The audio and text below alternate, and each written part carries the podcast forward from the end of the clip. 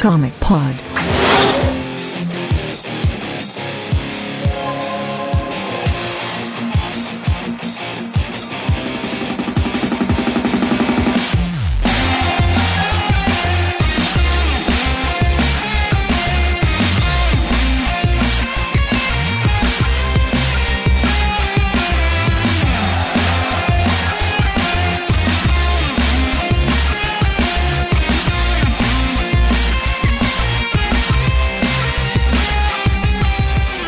Tarde, galera. Começando mais um Comic Pod. Esse é o de número 57, onde a gente vai continuar o nosso versus entre o Grant Morrison e o Jeff Jones. Temos aqui de novo a equipe do Grant Morrison, formada por Felipe Morcelli, Tive eu no show do Rush e foi foda. Brunão Uma informação importante. Boa noite. E Joacélio. Mas sou. E a equipe do Jeff Jones também tá aqui presente, o Rod Reis, Opa, tô de volta. Pra detonar. Parece um vovô falando. Vai arrebentar a boca do balão. Ele chama a esposa dele de broto. Ó, vai ser supimpa, hein? Powers, cara. o Delfim. Olá, os sinos anunciam a minha chegada triunfal. e hoje falaremos muito mal de Grant Morrison. Vamos fazer com que o oráculo das boas vendas da DC entre limite do valor. E o Dio. E nos jurados a gente teve uma mudança de última hora. Eu, Vlad, continuo, mas o Kajima foi afastado. Ele está na zona fantasma agora. O Kajima foi afastado por suspeitas de irregularidades. E no seu lugar entrou o Luiz Alberto. Bom dia pra vocês. Quero recontagem de votos. Vamos dignar isso.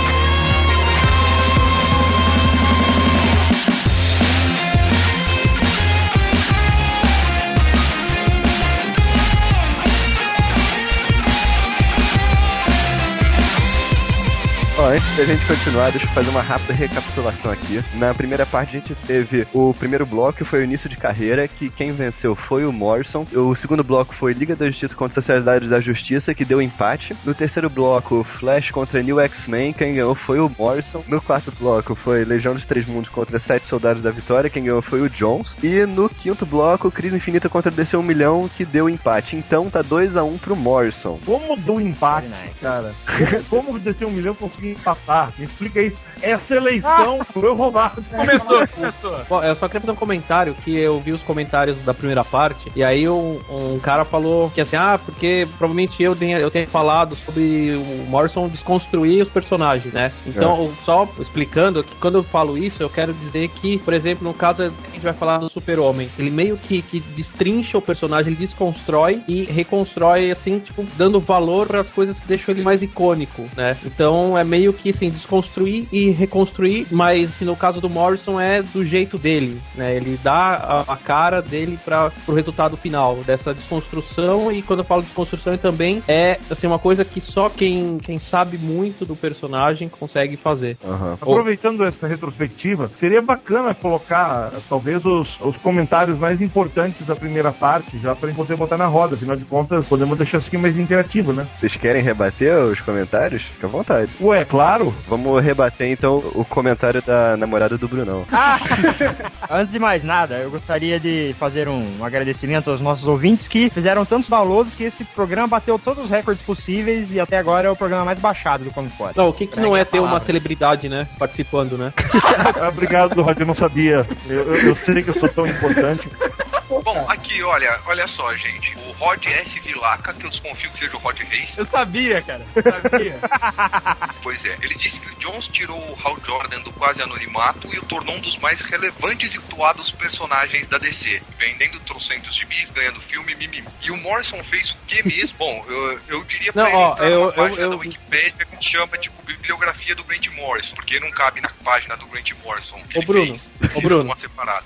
Ó, primeiro, Oi. ô, Bruno, primeiro primeira coisa, não fui eu. Não fui eu, mas vou defender e vou, e vou tentar explicar o que ele quis dizer. Ele Ih, deve caraca. ter comentado só no âmbito da DC, né? Tipo, na DC, o que que, que, que ele fez, o Morrison fez que foi tão bom quanto ter tirado o, o Hal Jordan no quase anonimato, né? E ter gerado tudo que tá Ter tirado agora, o Homem é, Animal do anonimato, talvez? Não, não tô falando de É, não, Vertigo. bom, primeiro, Não tô falando de Vertigo, não é tô falando de Vertigo. DC bem. Vertigo, Homem Animal não é Vertigo. Animal não é Homem Animal não é Vertigo. Vertigo? Não é Vertigo, lógico que é DC, Vertigo. Dentro do universo DC. Não, não é Vertigo. Homem Animal Não, a Patrulha do Destino é que o. Homem Animal não é não. Não, pera aí, gente, que isso, que absurdo. Não, Patrulha também Tá, não é. mas Nenhum dos dois foi publicado pela, pela Vertigo originalmente. A Patrulha do Animal, a Patrulha do Animal não. O, a Patrulha do Destino, ela é republicada Homem hoje como Vertigo, mas o Homem Animal foi inteirinho dentro da DC.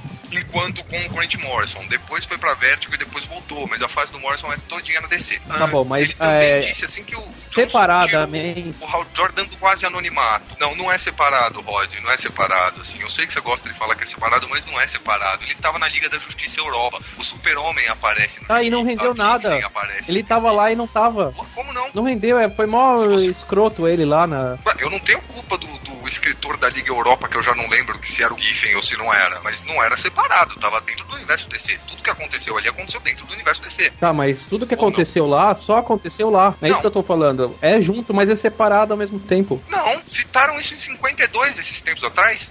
A coisa toda do Homem Animal, ou nos últimos dias do Homem Animal, que saiu acho que ano passado, ou em Countdown to Adventure, que teve o Homem Animal como uma das estrelas também. Na Liga do Morrison, inclusive, na última saga dele, Terceira Guerra Mundial, também. Tá tudo lá. Então, porque que, o Morrison, o Homem personagem dele, é Sem tem, tem uma assim, diferença de tem uma diferença de você trazer personagem pro mainstream de um jeito que todo mundo pode usar e trazer o personagem pro mainstream um jeito que só o cara que trouxe pode usar. Esse é o mérito do Jones. Ué, Countdown to Adventure não foi escrito pelo Morrison, nem os últimos dias do Homem Animal, nem, aliás, um monte de. de Mas você não concorda que, que o a- Homem o Animal teve. Tá, mas você não concorda Diga, que, não tirando a fase que ele escreveu, Homem Animal não é genial? O mérito do Morrison foi ter escrito histórias geniais com o Homem Animal. É. Ponto. Ele não transformou o Mas, Homem Rod, Animal num personagem o genial arco? que pode ter- ser usado por qualquer um. Mas pode ser usado por qualquer um. Cara, Mas não é, só não pelo fato- só o pelo fato dele chegar é o e falar- Morrison. Tem a idade que o Morrison definiu, tem os dois filhos e a mulher que o Morrison colocou, é vegetariano. A fonte dos poderes, que é o campo morfogenético da Terra, ou uma bagulho desse, é usado até hoje, não só pelo Morrison, quanto por vários escritores, inclusive numa história não contada de Blackest Night que saiu aí quarta passada. Tá isso lá, são todos conceitos do Morrison. O uniforme foi definido pelo Morrison,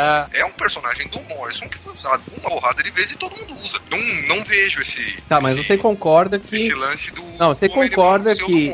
Tá, mas você concorda que o, o Lanterna, ele tava numa fase horrível antes do Jones e ele só não trouxe o Hal Jordan como trouxe um monte de gente e um monte de personagem legal que tava sendo tratado de forma ridícula antes. Hum, sim e não. Ele de fato trouxe muita coisa de volta, mas assim, isso foi mandate do mesmo jeito como foi mandate todas essas coisas terem ido embora em primeiro lugar. Sim, mas não tira o mérito, mérito de ser vejo uma de de ter sido bem feito. Foi bem feito. Assim foi, mas é, eu não vejo porque o retorno do Hal Jordan, que na minha opinião seria como, como reintroduzir o pólio na nossa população infantil, mas deixa isso pra lá. Eu não vejo porque o retorno dele ter sido bem feito invalida o Homem-Animal Morrison, ou eu sinceramente não vejo nenhuma linha clara de comparação entre os dois, assim. O Lanterna do Jones é um negócio que foi decidido exclusivamente pelo editorial, calhou do Jones escrever, é um negócio que foi feito basicamente por causa do backlash dos fãs, que não calavam a boca nunca a respeito do, do Hal Jordan ter sido transformado em Parallax e virado vilão e o caralho a quatro, e assim, gerou bons dividendos com certeza, mas eu não vejo, não vejo como um mérito assim exclusivo do Jones e nem vejo nada genial. Bom, é uma história bem executada e só. Tá, mas ó, assim, de quem tá lá dentro, você tem que considerar aquilo mais de 50% do Jones, mérito dele, ideias dele. Tá, mas como eu disse, eu não vi nada de genial. Então tudo bem, ideias dele. Tá, então tá, aí tudo bem. Se você não viu, beleza. Mas eu tô te falando que o, todo o conceito, que tudo que veio são ideias meio conjuntas de- entre ele e os editores e tudo bem. Mas uma só que história é- bem- bem a maioria é dele. Ele são coisas- é, bem feitinha. Eu não tenho grandes problemas com o renascimento do Lanterna Verde. Assim, acho que o único problema que eu tenho, bom, tirando o fato que eu odeio o personagem principal, é aquele maldito daquele som no Batman, assim, que eu acho ridículo. Tirando isso, é, é uma história legal, assim. O que veio depois é, é muito bom até certo ponto, depois fica terrível. E passa a vender mais quando fica terrível. Eu não entendo muito bem porquê. Mas ok, são ideias dele, tudo bem. Pô, é não. uma história de super-herói padrão. Tu achou mesmo que Saga da Tropa Cinética foi pior que Renascimento, cara? Não, acho que a saga da Tropa Sinestros foi melhor que o, que o Rebirth. Eu acho que Blackest Night foi pior do que Renascimento, bem pior. Veja bem, a gente pega Lanterna Verde, Renascimento e Flash, Renascimento, tá? Aí Lanterna Verde, Renascimento começa com todos os lanternas tendo um problema, uma interferência misteriosa nos poderes deles, certo? Aí me volta o Hal Jordan e ele é o ponto focal dessa interferência. E ele dá um soco na cara de alguém e fica tudo bem. E a gente descobre que a interferência, na verdade, era uma entidade amarela que estava intimamente ligada ao Hal Jordan, certo? Aí a gente tem Flash Rebirth. Flash Rebirth começa com todos os velocistas tendo uma interferência misteriosa nos poderes deles. Aí aparece o Barry Allen e a gente descobre que o ponto focal dessa interferência era o Barry Allen. E ele dá um soco na cara de alguém e a gente descobre que o grande vilão por trás da interferência é o Flash Reverso, que é roupa amarela. Superman City Origins é igualzinho,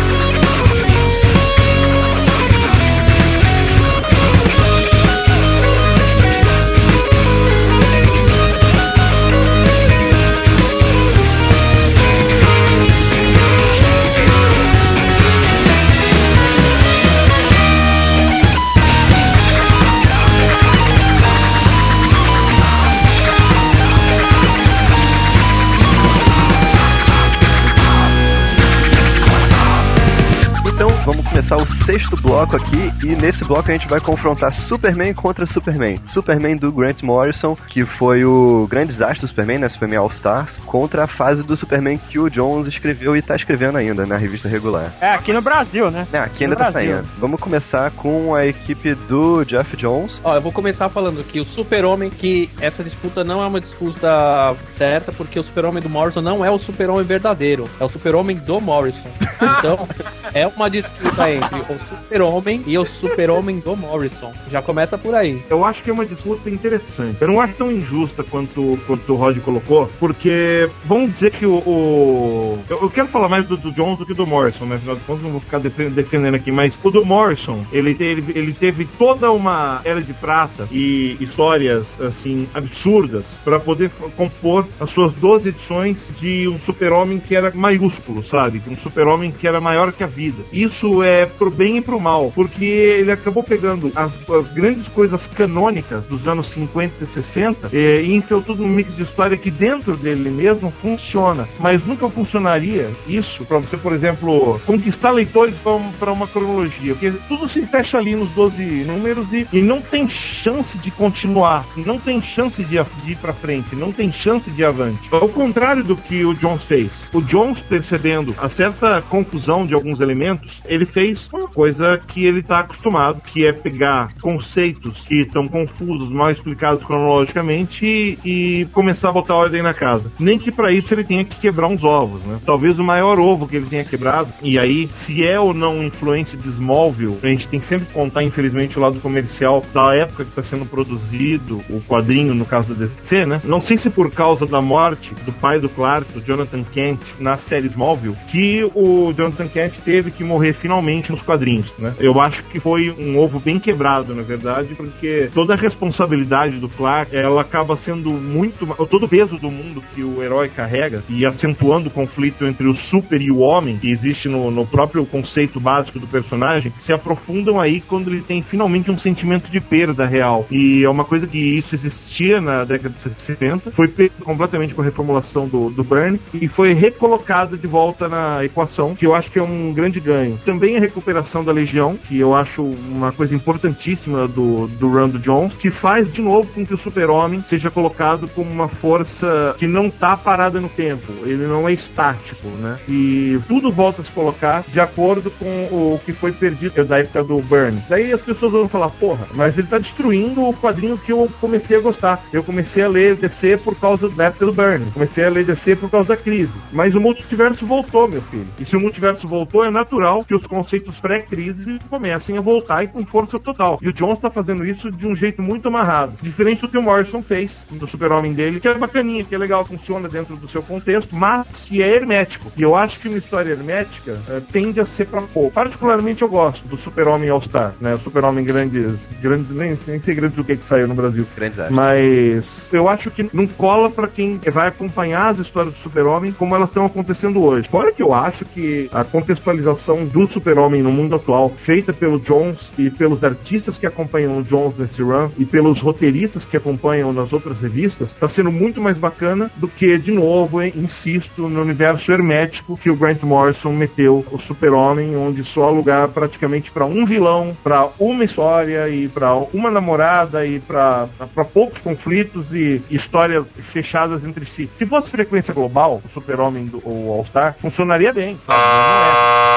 O Superman do Morrison tá pra Cavaleiro das Trevas, como o do Jones tá pro Dungeon. Porque pra mim, o Superman do Morrison é simplesmente a história definitiva do Super-Homem. Muito mais legal que qualquer outra coisa já fizeram. O negócio é o seguinte: o Morrison fez uma história que não se encaixa em nenhuma cronologia, porque a proposta do selo All-Star era fazer uma história que não precisasse de cronologia. Portanto, o autor podia extrapolar quanto ele precisasse sem ter que encaixar aquilo em lugar nenhum. Outra coisa, a história é hermética, porque aquele foi o espaço dado a ele. Ele tinha, uma, ele tinha um espaço para fazer uma história com começo, meio e fim, em que não precisasse de continuação. Justamente como o Cavaleiro das Trevas, que são histórias que a gente pede que não tenham continuações, porque se tiver, sabe que vai ser ruim. Então é melhor que não tenha uma continuação. É, como, como o Joacélio disse, é uma história definitiva, portanto ela tem que ter um começo, meio fim. Ele tinha que fazer todas as, as tarefas dele ali para concluir e morrer no final. E outra coisa importante é que Origem Secreta, Superman, do Geoff Jones, não é uma história, ela é um apanhado de velhos conceitos, cujo único mérito foi a volta da Legião, que o próprio Byrne, anos depois, admitiu que deveria ter feito isso e não, e não fez na época. Vou concordar com eles dois. Eu acho que assim, grande mérito do All-Star Superman, apesar de, como todo mundo disse, não ser uma história que traria alguém para dentro da cronologia, traria alguém para acompanhar os gibis mês a mês, com certeza alguém que traria é uma história que traria interesse no personagem. All-Star Superman é uma história que consegue reunir todos os elementos, tanto da era de prato, quanto da era de ouro, quanto da era moderna, e construir o Superman. Hoje em dia, que se fala tanto na, na visão icônica do personagem, que se fala tanto no que o personagem representa, e em amalgamar todos os elementos que esses personagens englobam e etc., é a história do Superman definitiva, como foi Batman no Cavaleiro das Trevas e o Super-Homem, sem personagem original da DC, principal desde sempre, nunca tinha tido uma história dessa até então. Pode não ser um bom ponto de entrada para cronologia, de fato não é, mas é um ótimo ponto de entrada para se apanhar o Super-Homem. Dito isso, o Super-Homem do Jones tem sim muitos méritos e tem também muitos deméritos. Como mérito, tem toda a questão de se reunir origens, de se trazer de volta elementos que estavam fazendo falta. Como demérito, eu colocaria o começo de New Krypton acabou tendo um, um, um efeito completamente inverso à proposta que ele tinha, que seria uh, confrontar o super-homem com vários análogos dele próprio, com várias pessoas tão poderosas quanto para mostrar porque ele é especial, acabou mostrando ele como mais um no meio, não é culpa só do Jones, ele não escreveu a coisa toda, mas o começo dele em New Krypton ali foi o começo da decaída. E aí a gente tem também a origem secreta do Jones, que não tem nenhum grande mérito, assim. Ela não, não acrescentou muita coisa a Birthright, que era a origem anterior e que foi jogada no lixo basicamente por causa da questão da Legião. Conseguiu, assim, exterminar com algumas coisas que funcionavam antes, assim. Eu ainda não consigo tirar da minha cabeça o confronto na última edição, um medalo usando um uniforme verde roxo de carnaval, sabe? Eu acho que a origem secreta do Jones teve o grande problema de começar a pisar demais na era de prata e começar a enfraquecer o personagem, justamente porque em vez de pegar tudo que é bom e tudo que funciona nele, tá se focando num único ponto e não necessariamente é o ponto mais forte em todos os aspectos. Eu vou, pegar o que o, Felipe falou, que o Morrison deram um, um playground pra ele, uma caixa de areia, e falaram pra ele, brinca aí, faz o que você quiser. E aí eu bato na tecla que o Morrison, ele tem que ser assim que ele se trabalha. Ele não ele é difícil sair coisas tão boas que são aproveitadas por, por, por toda a editora, né? Assim, como é o, o, o jeito que o Jones trabalha e o jeito, o jeito que o Jones faz de melhor. As coisas, melhores coisas dele são dentro do universo onde todas as pessoas podem brincar. O Jones é aquela criança meio especial, meio autista que, que fica num canto brincando sozinha na, numa caixa de areia. E é assim que ele faz, assim, eu bato na, na tecla que o Homem Animal é, é basicamente isso. O, o All Star Superman é isso. Ele fez o que ele quis. É uma história pra velho, não é uma história pra que vai trazer novos leitores, como o Delfim falou. É, Você falou dessa história da caixa de areia, é mais ou menos assim para pro nosso ouvinte entender um pouco melhor. O Morrison fala assim: brinca aí na caixa de areia. Enquanto isso, todos os amigos estão brincando junto com o Jones com os Legos, tá? Inclusive os Legos robôs, que são as peças mais legais e tal. E o Morrison tá lá construindo os mundinhos dele que vão se participar daqui a duas edições. Ah, o José falou uma coisa, inclusive, que eu discordo frontalmente. Diz que tinha que acabar por ali, que eram só duas edições, tinha um limite e tal. Mas a gente nunca pode esquecer, apesar das críticas, que não foi só pro Morrison cuidar do brinquedo. Cuidar de um brinquedo também pro Frank Miller. E o Frank Miller esqueceu de deixar a história dele em aberto. Então não é bem assim de que tem que deixar fechado, de que tem que acabar com tudo, sabe? Cada autor escolheu o que fazer. O Morrison escolheu o caminho da destruição como é natural do Morrison fazer. E eu acho que o, de- o demérito em relação a, pô, a questão de moda, eu, eu tenho que, eu tenho que concordar que o metal tá pare- parecendo com. a- o uniforme tá carnavalesco demais, ok? Mas fora essa questão de uniformes, eu acho que, apesar também. é, Aquele negócio, a Era de Prata é uma coisa que tem co- elementos para o bem e elementos para o mal. Apesar de que na Era de Prata você tinha muitas histórias desconexas e que não iam ser aproveitadas pela cronologia e é, como as histórias do Batman, do, do Sheldon Moldoff, que é, foram colocadas por 10 anos de história como se fosse cada uma num universo separado, tem elementos lá que não prestavam. E o Jones, que é um, já falei, um exímio conhecedor de cronologia da DC, tanto que ele ocupa o cargo que ocupa hoje na, na estrutura da DC, foi lá procurou organizar a casa, não só pra ele brincar, mas pra DC inteira poder brincar de um modo organizado com aquele personagem de novo, que tava ficando uma coisa cada vez mais poderosa, que era o mesmo dilema dos anos 80. Pô, o Super-Homem tá sendo magnânimo demais. O, o cara precisa ter um pé na terra, porque é aí que o leitor se identifica, né? E não tem, e não tem outro sentido, sabe? Por isso eu acho que o run do, do, do Jones é mais humanizador do que o do Morrison. O do Morrison faz questão de que o super-homem dele seja o que o Morrison é, Deus, né? E Deus não dá sempre pra fazer isso.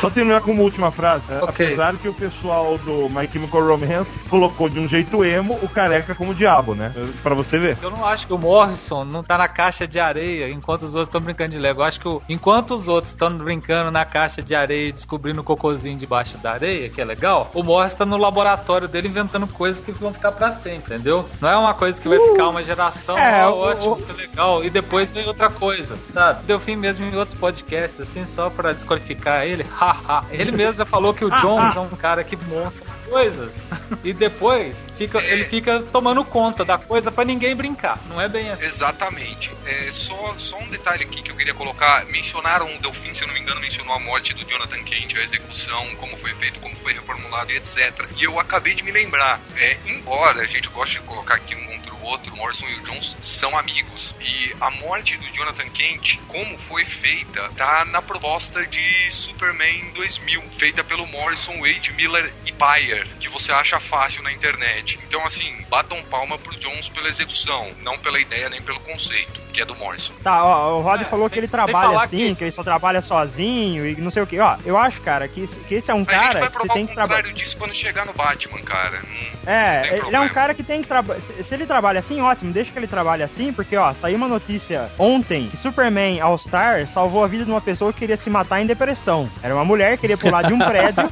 Porra, você tá sensacionalista. Não, vamos É, apelar, vamos apelar. Vamos apelar. Vamos apelar. A mulher queria se matar, ela leu a história, e naquele capítulo em que o Superman salva a garotinha que ia pular de um prédio, a, ela, ela chorou, ela percebeu a esperança da vida. Veja só, quem se identifica com o Superman do Jones é o fanboy. Quem se identifica com o Superman do Morrison é quem precisa de esperança. Olha que interessante. No dia que o Jones conseguir fazer uma história igual a história do Zibarro, eu viro fã do Jones. Te juro que eu viro Não, fã eu do acho Jones. que ele até Porque nunca vai que escrever algo daquele. Mas é, vale lembrar também que Superman All-Star, é, por mais que estejam falando que é uma história pra velho e que. Bom, meu irmão de 15 anos adora, mas até aí eu não acho que isso sirva como argumento. Mas foi bom o suficiente pra virar animação, né? Não é tudo que vira animação na DC. E eu tenho Não, uma coisa o- também que eu discordo. o Lanterna vai virar. Eu, eu não acho. É, pois Peraí. é. Vai virar, o Lanterna virou filme. Eu não, peraí. O Lanterna vai acho, virar animação. Eu não acho que o final seja fechado. Muito pelo contrário. Eu, eu acho que o final pode ser muito bem ligado a descer um milhão, sabe? Não tá longe. Não é, não é fechado. Bruno, não, eu concordo contigo, não é, não é qualquer coisa que vira animação, não. No entanto, que o, o- a, a própria legenda secreta do, do Lanterna Verde foi parar no, nas animações da DC, graças ao, à revitalização do Jones, cara. E, me- e ainda digo mais, não é qualquer coisa que vira filme, cara. Filme live action. Oh, tem- e outra, tem o Bruno, coisa, e se tem- o, é, quem autorizou o, o Superman All-Star virar animação foi o Jones, isso é a área dele. Então, isso foi ideia dele. Então, Sim, eu sei disso. ele. Então agradeça a ele que vai virar o desenho animado. Não, e tem, e tem outra coisa, Ah, é um bom conceitos do agradecimento Jones do Jones pro Morrison interligados com- a morte do Jonathan Kent, né? Os conceitos do Jones estão tão interligados ao que a DC Entertainment está pretendendo que o grande evento do Smallville ano passado foram os, foi o episódio duplo do Jones, sabe? Que, que foi importantíssimo para que se estabelecesse né, de vez os destinos heróicos da série. Então eu não acredito nisso de que, de que o Jones está viajando. Eu acho que o cara tá fazendo uma coisa muito consciente e pensando na interligação dos- das mídias, que é uma coisa que nenhum autor da DC pensa, e muito menos o Morrison. Por mais que eu goste do cara, o cara pensa naquilo como só como quadrinhos e tem o seu lado bom e tem o seu lado mal, mas nesse sentido de interconexão dos grandes personagens, como o Jones fez com o Super-Homem, tá fazendo com o Super-Homem, tá fazendo com o Lanterna, sabe? Isso é insuperável. Eu espero que não faça besteira com o Flash. Eu não disse que o Jones tá viajando, eu não acho que ele esteja viajando, eu acho que tudo que ele faz hoje em dia, ainda mais com o poder que ele tem, é extremamente intencional. Disse que ele tem errado a medida, assim, tá inclusive é, perdendo as graças do público que ele tinha nos últimos anos, assim. Eu acho que com atraso até, porque o nível de escrita dele decaiu um pouco. Já gostei dele, afinal de contas. Smallville é uma porcaria, nem o Jones salva. Ah, Smallville Eu é uma tava vendo ontem porcaria, de noite no não é SBT, culpa nem acho. Porra, Laura, vamos devolver é realmente. Smallville já foi acho bom. isso. Não, eu acho que Smallville já foi Eu bom. Os primeiros os três episódios anos, depois foi decaindo, bons e assim quando, também. quando entraram em desespero, assim, chamaram a galera. Não dá pra falar que, o, que o, o Jones é ruim, que o Jones é bom em Smallville, porque assim, não acho os episódios dele grande coisa, mas vamos ser sinceros, são muito melhores que a média. Tudo bem, mas é uma série ruim. Agora, na questão da caixa de areia e etc, como eu disse, antes a gente vai mostrar que não é bem assim quando chegar no Batman, mas vale lembrar que o Morrison trabalha dentro da cronologia e trabalha fora da cronologia. O Jones trabalha dentro da cronologia e só. Ele tem oportunidade de fazer outras coisas se quiser, mas até agora a gente não viu. Ah, Ele vai ter o zona tão Batman grande dele. que acho que ele prefere ficar lá, né? Ah, mas, mas de boa. A Liga da Justiça, depois que o, o Morrison saiu, ficou quase 10 anos numa fase muito melhor que a média que os conceitos dele. Então esse conceito é meio estranho, vocês ficam apelando. Sabe? Aí a galera resolveu que o Super-Homem Batman Mulher Maravilha não pode participar mais da Liga, caga a Liga. Na culpa não é dele, saca? Não é. A culpa não é do Jones também. O É, Reeves, sabe Reeves. escrever a liga. Eu não tô falando que é do Jones, é uma questão editorial. começar aqui lamentando que a conversa tenha saído do Superman e ido pra Smallville. Mas não, esse bloco e os outros eu vou julgar assim só pelas argumentações, tá? Eu vou tentar me focar nas argumentações e menos em, em gostos pessoais. Eu achei que assim a defesa do Jones foi muito bem. A, a defesa do Jones colocou a questão de trair novos leitores, de, de trazer conceitos de volta por causa da, da fase que o universo DC estava passando. E a defesa do Morrison eu achei que falhou um pouco em, em trazer argumentações interessantes, assim, importantes para a história. Falaram algumas coisas interessantes sim, mas eu achei que nessa a defesa do Jones foi melhor, então vou ficar com o Jones. A parada é a seguinte: eu peguei um pouquinho da fase do Jones, eu achei muito interessante o que a reformulação que ele fez com relação a tentar trazer um pouquinho de cada mitologia do Superman para toda a história dele hoje. Eu li All Star, eu achei fantástico. Acho que, como o Joacelli falou aí, foi a melhor coisa que eu já li do, do Superman. Mas eu tô com o Vlad, eu acho que a defesa do, do, do, do Morrison falhou um pouco esse, dessa rodada. E eu falo isso com muito peso no coração, mas eu fico com o Jones, cara. Vocês são uns bunda mole. Eu acho engraçado que quando eles têm que votar contra o Jones, ninguém fica com peso no coração. É, isso que eu acho. Até o teu filho tá lá se, tá se remoendo todo. Sabe que é o melhor que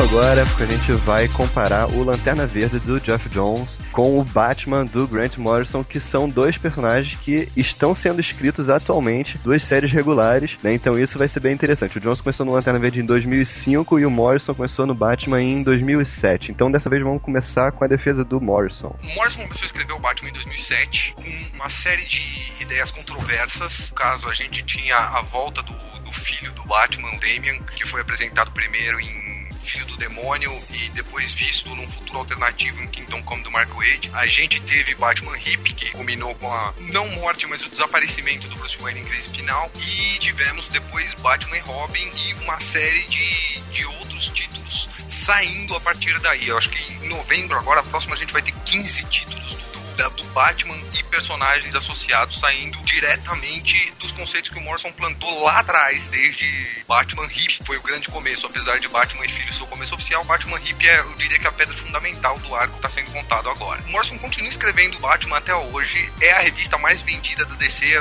que ele toca a mão sempre, Batman e Robin e Batman Retorno de Bruce Wayne, ambas que estão sendo publicadas agora nos Estados Unidos, que são as que vendem mais sempre que saem, e é um, um título que está com uma aprovação não só de público gigantesca, mas de crítica também. É algo que até o próprio Delfim tinha citado no, no podcast anterior, a, a, filosofia de Lost, de mistérios e etc. De um jeito bom, melhor que Lost, eu acredito. E tem sido a melhor história do Batman até agora, inclusive com a transição do Bruce Wayne pro Dick Grayson com o manto de Batman que foi algo que gerou diversos protestos quando aconteceu. Agora o pessoal não quer que o Bruce Wayne volte de tão bem executado que está sendo. E com o filho do Bruce Wayne se tornando Robin, o Damian Wayne, que era um personagem extremamente odiado até pelo próprio Morrison quando foi introduzido. E hoje em dia é um dos personagens mais populares da DC e vai entrar em novos titãs e o caralho a quatro. Um personagem como Batman já tem tantas décadas de cronologia, é, você tem que levar ele para lugares em que ele nunca esteve. E o Morrison, um grande fã também da Era de Prata, Prata foi buscar determinadas ideias lá atrás para dar uma roupagem nova, justamente levar o Batman a lugares que ele nunca esteve. Até enfrentar o maior desafio dele, que foi o Dr. Hurt no, no Batman Hip, né? Acho importante que você é, é, um dê roupagens méritos, novas. Aliás, se não o maior mérito do Batman do Morrison é ele ter feito exatamente o que ele fez em All Star Superman, que é pegar todos os elementos de todas as eras do Batman e redefinir ou atualizar esses elementos de modo que eles caibam para uma audiência atual e dentro da cronologia atual da DC. É, tem uma coisa que eu acho que é interessante aí, que é o seguinte, que diferente do Jones, ele conseguiu fazer, ele fez bem o Bruce Wayne, ele desapareceu com o Bruce Wayne, construiu um novo Batman sem precisar destruir o personagem anterior. Ele vai trazer o outro e com certeza ele vai ter os dois muito bem na mão, fazendo histórias muito boas, sabe? Isso o Jones só Assim, consegue é um fazer o Hal Jordan ser legal destruindo o Kelly Ryan. Ele só conseguiu trazer o Barry Allen destruindo o Wally West, que era muito mais legal. E por aí vai. É, um, um dos grandes méritos do Morrison é justamente ele conseguir trabalhar é, vários aspectos e várias versões do mesmo personagem ou do mesmo conceito ao mesmo tempo, muitas vezes na mesma história, enquanto é um dos grandes deméritos do Jones ele só conseguir fazer, passar a mensagem que ele quer passar, acabando com outra coisa por, por comparação né? Inclusive por isso que o Jones tem caído das altas graças que eles tinham que ele tinha até o momento, pelo menos aos olhos do público. É, tem uma coisa que eu acho também que o John sempre ele é autorreferente em quadrinhos. Tirando a é, exceção dele adorar a imagem, por exemplo, do Super-Homem ligar no filme, eu, eu adoro o, lugar onde o Morrison vai buscar as coisas, sabe? É tipo aquela história do Clube dos Detetives, que ele pega o jogo lá, o detetive, o Clue, e transforma numa história do Batman. Simplesmente genial, cara. As referências dele são muito mais amplas e universais do que ficar só dentro do universo DC, sabe? Então, cara, acho que assim, antes de falar do, do Lanterna Verde do Jones, a gente tem que falar um pouco de antes, né? Um pouco antes do Lanterna Verde do Jones, o Lanterna Verde ainda era o Caio, os Lanternas Verdes estavam meio em baixa, né? Apesar do Caio ser meio querido. Então acho que o mérito do Jones já, já começa por aí, porque ele conseguiu revitalizar um personagem que antes era querido, e mesmo ele trocando o, o seu alter ego, que era o que passou o Hal Jordan, ele continuou sendo querido, revitalizou o personagem, trouxe o personagem de volta, aumentou as vendas e, e conseguiu dar uma moral até pra, pra própria DC, mais futuramente. Sendo a DC querendo até passar as sagas do próprio Lanterna e estender pro, pro próprio multiverso em si. Ah, eu tenho que discordar com o Bruno, do Bruno, porque aí de novo a gente tem a caixa de areia do Morrison, só que ela tá um pouco mais próxima do, das, do parque onde as crianças normais brincam, né? De, de qualquer forma, eu não acho que ele pegue as referências de cultura pop e do mundo em geral, né? Ele pegue referências amplas e coloque de um jeito que é pro grande público. Eu acho que ele fez a mesma coisa que ele fez sempre. Ele pega para aquele público fechado dele, pro público que tem que ter conhecimento do, do que acontece, o que aconteceu antes nas outras fases do Batman, principalmente na fase do, da Era de Prata, na Era de Ouro, que é da onde algumas coisas que o Morrison bebeu para escrever o Batman, né? Só que ele faz uma coisa muito viagem de ácido e fica muito ruim de, de, de, digerir aquilo, né? Você não digere facilmente. É uma coisa que não, não é igual o Jones, que ele pega, ele também usa, tal qual o Morrison, referências da Era de Ouro, referências da Era de Prata, e usa de uma forma que é fácil de você absorver aquilo. Então aí eu acho que é uma grande diferença que, que existe entre os dois, e isso é um mérito do Lanterna e um, um demérito do Batman. Há de se colocar também, contextualizar como é que estava o universo do Lanterna antes do Jones pegar e fazer o, o Renascimento. Quem sabe que comercialmente foi feito porque deu certo o Renascimento do Arqueiro, né? Mas quando o, o Jones pega para fazer pega esse projeto para fazer, todo o universo de, de ideário dos Lanternas Verdes estava bem detonado, bem destruído. E qual foi o plano do Jones na minissérie? Vamos restabelecer uh, o que seria o Lanterna Verde clássico, que é o Lanterna Verde da Era de Prata. Nem todo mundo gostou, todo mundo sabe disso, né? Chamamos uh, abertamente Hal Jordan de babaca. Mas o que o Jones fez foi, ao custo de perdermos o Kyle Rainer como o grande Lanterna Verde da Terra e, e a personalidade de fodão do, do Gardner a ter sido um pouco emprestada ao Jordan, o fato é que o Jordan conseguiu se restabelecer na série, o que deu origem à nova revista do Lanterna e a nova revista da Tropa dos Lanternas, Tropa. que fez, que, que feito em conjunto o Jones com o Gibbons, uh, fez com que todo o universo dos Lanternas, por 25 números de Run do Green Lantern, se estabelecesse e fosse criado aos poucos, com a, a uh, trazendo de novo os inimigos esquecidos, tudo, todo o ambiente para que se fizesse a Guerra, do, do, a Guerra dos Anéis, né, a, Sinestro, a, Guerra, a Guerra do Sinestro aqui no, uh, no Brasil. Todo esse ambiente fez com que todo o universo DC começasse a se envolver numa coisa muito maior e de repente todo o universo DC está envolvido com o universo dos Lanternas Verdes, um personagem que estava isolado em pequenos nichos, sendo que faz parte do principal batalhão de defesa do universo. E então a grandeza e aonde os heróis se... e eu pergunto, aonde que estão tá os heróis dentro do universo do Batman? Sabe, não, vocês falam que encaixa, mas não, não encaixa. No, eu, tipo, agora vão fazer a tropa dos Batman, né? É, não é bem assim que funciona. Bom, Rod, primeiro você me disse que o Batman do Morrison é para um público muito seleto, que ele tá na caixa de areia. Ah. Eu sinceramente não entendo como a revista mais vendida da DC pode ser para um público seleto. Assim, se tem mais pessoas lendo Batman e Robin do que tem mais do que tem pessoas lendo qualquer outro título da DC, não é feito só para um grupinho, ou não é só um grupinho que entende. Se for só um grupinho, é um grupinho maior que todos os outros grupos. Segundo, eu até concordo com o Delfim uh, nessa questão de retomar toda a mitologia dos, dos Lanternas Verdes. É, o Morrison tá fazendo isso com Batman com personagens que estão esquecidos há 30, 40, 50, 60 anos. E com personagens que não seriam viáveis de maneira nenhuma antes dele colocar a mão.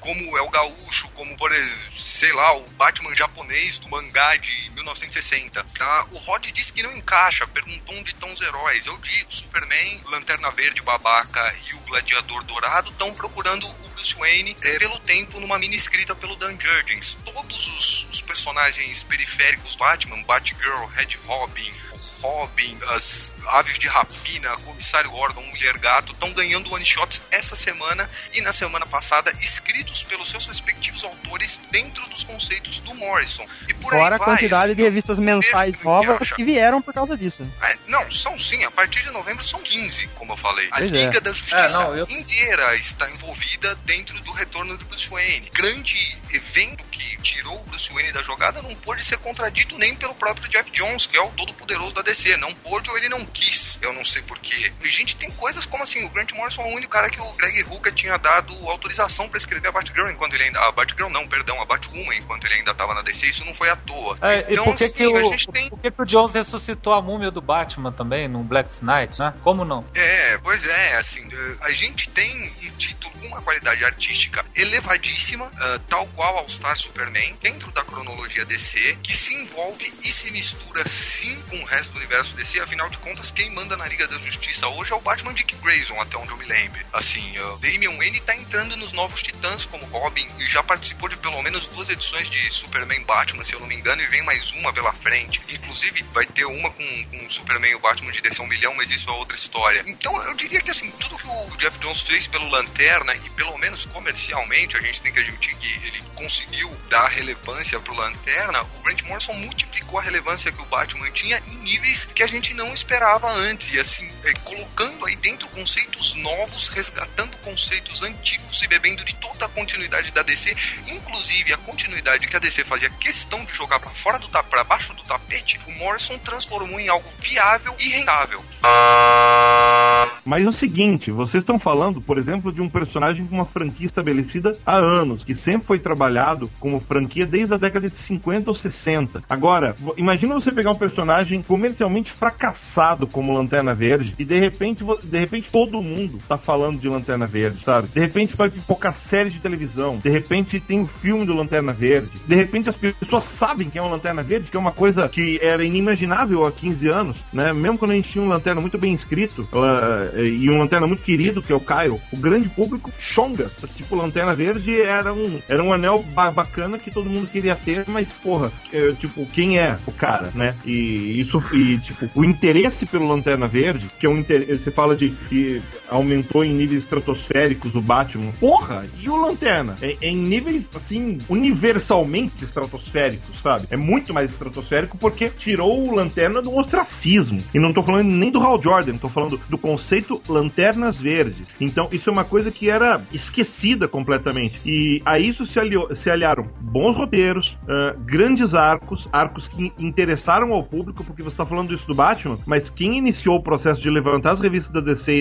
e, e finalmente colocar as revistas da DC no top 10 foi o Lanterna Verde, sabe? Que só dava Marvel nos top 10 eh, da Diamond. Então é o seguinte, um pouco mais de respeito em relação a isso. E sobre o Batman conversar com outros heróis, né? Isso é uma coisa que é, com certeza, é coisa dos editores. Eu, não, eu duvido que o Morrison faça questão de que o Batman dele vá é, entrar pra liga.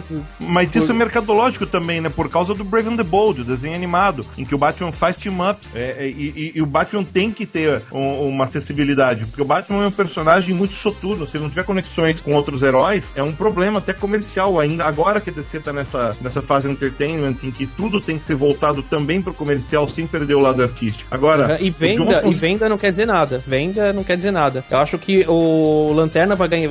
Se for colocar venda, tem que colocar todos os subprodutos gerados pelo Lanterna, aí a gente conversa. É só você ver o Aue que fez a. Não, mas é só você ver o Aue que a animação do Lanterna, pou- pouquíssimos segundos foram exibidos, fizeram na New York Comic Con, sabe? O Lanterna nunca ia causar essa reação antes do Run do Jones. É sério. Então é aquele negócio. O Batman sempre teve aí e sempre eh, teve fazendo eh, esse Aue porque tem um público fixo e que pode aumentar ou variar tal, porque afinal de contas o personagem se renova. Agora, o personagem ser reinventado, recriado, todo mundo sair das cinzas, de repente todo mundo sabe quem é e cada vez mais gente vai saber por causa da série de TV e do filme. Ah, me desculpa, eu acho que é difícil. Tanto é que até o Patolino ganhou uh, no Duck Dodgers, homenageou o Hal Jordan de um jeito mega bem feito. E foi, Não, e foi outra? simultâneo ao Isso foi muito antes, hein? Isso foi muito antes. Não, É, ó, ó. Patrulha E outra, não, não, outra não, coisa. Foi muito Ô, antes, Bruno. foi na década de 90. Mas, mas, mas, mas é que tá, esse tipo de coisa colabora, vai. Quer dizer, Ô, que o Bruno, personagem não- tem não- moral, não tem respeito pra quê?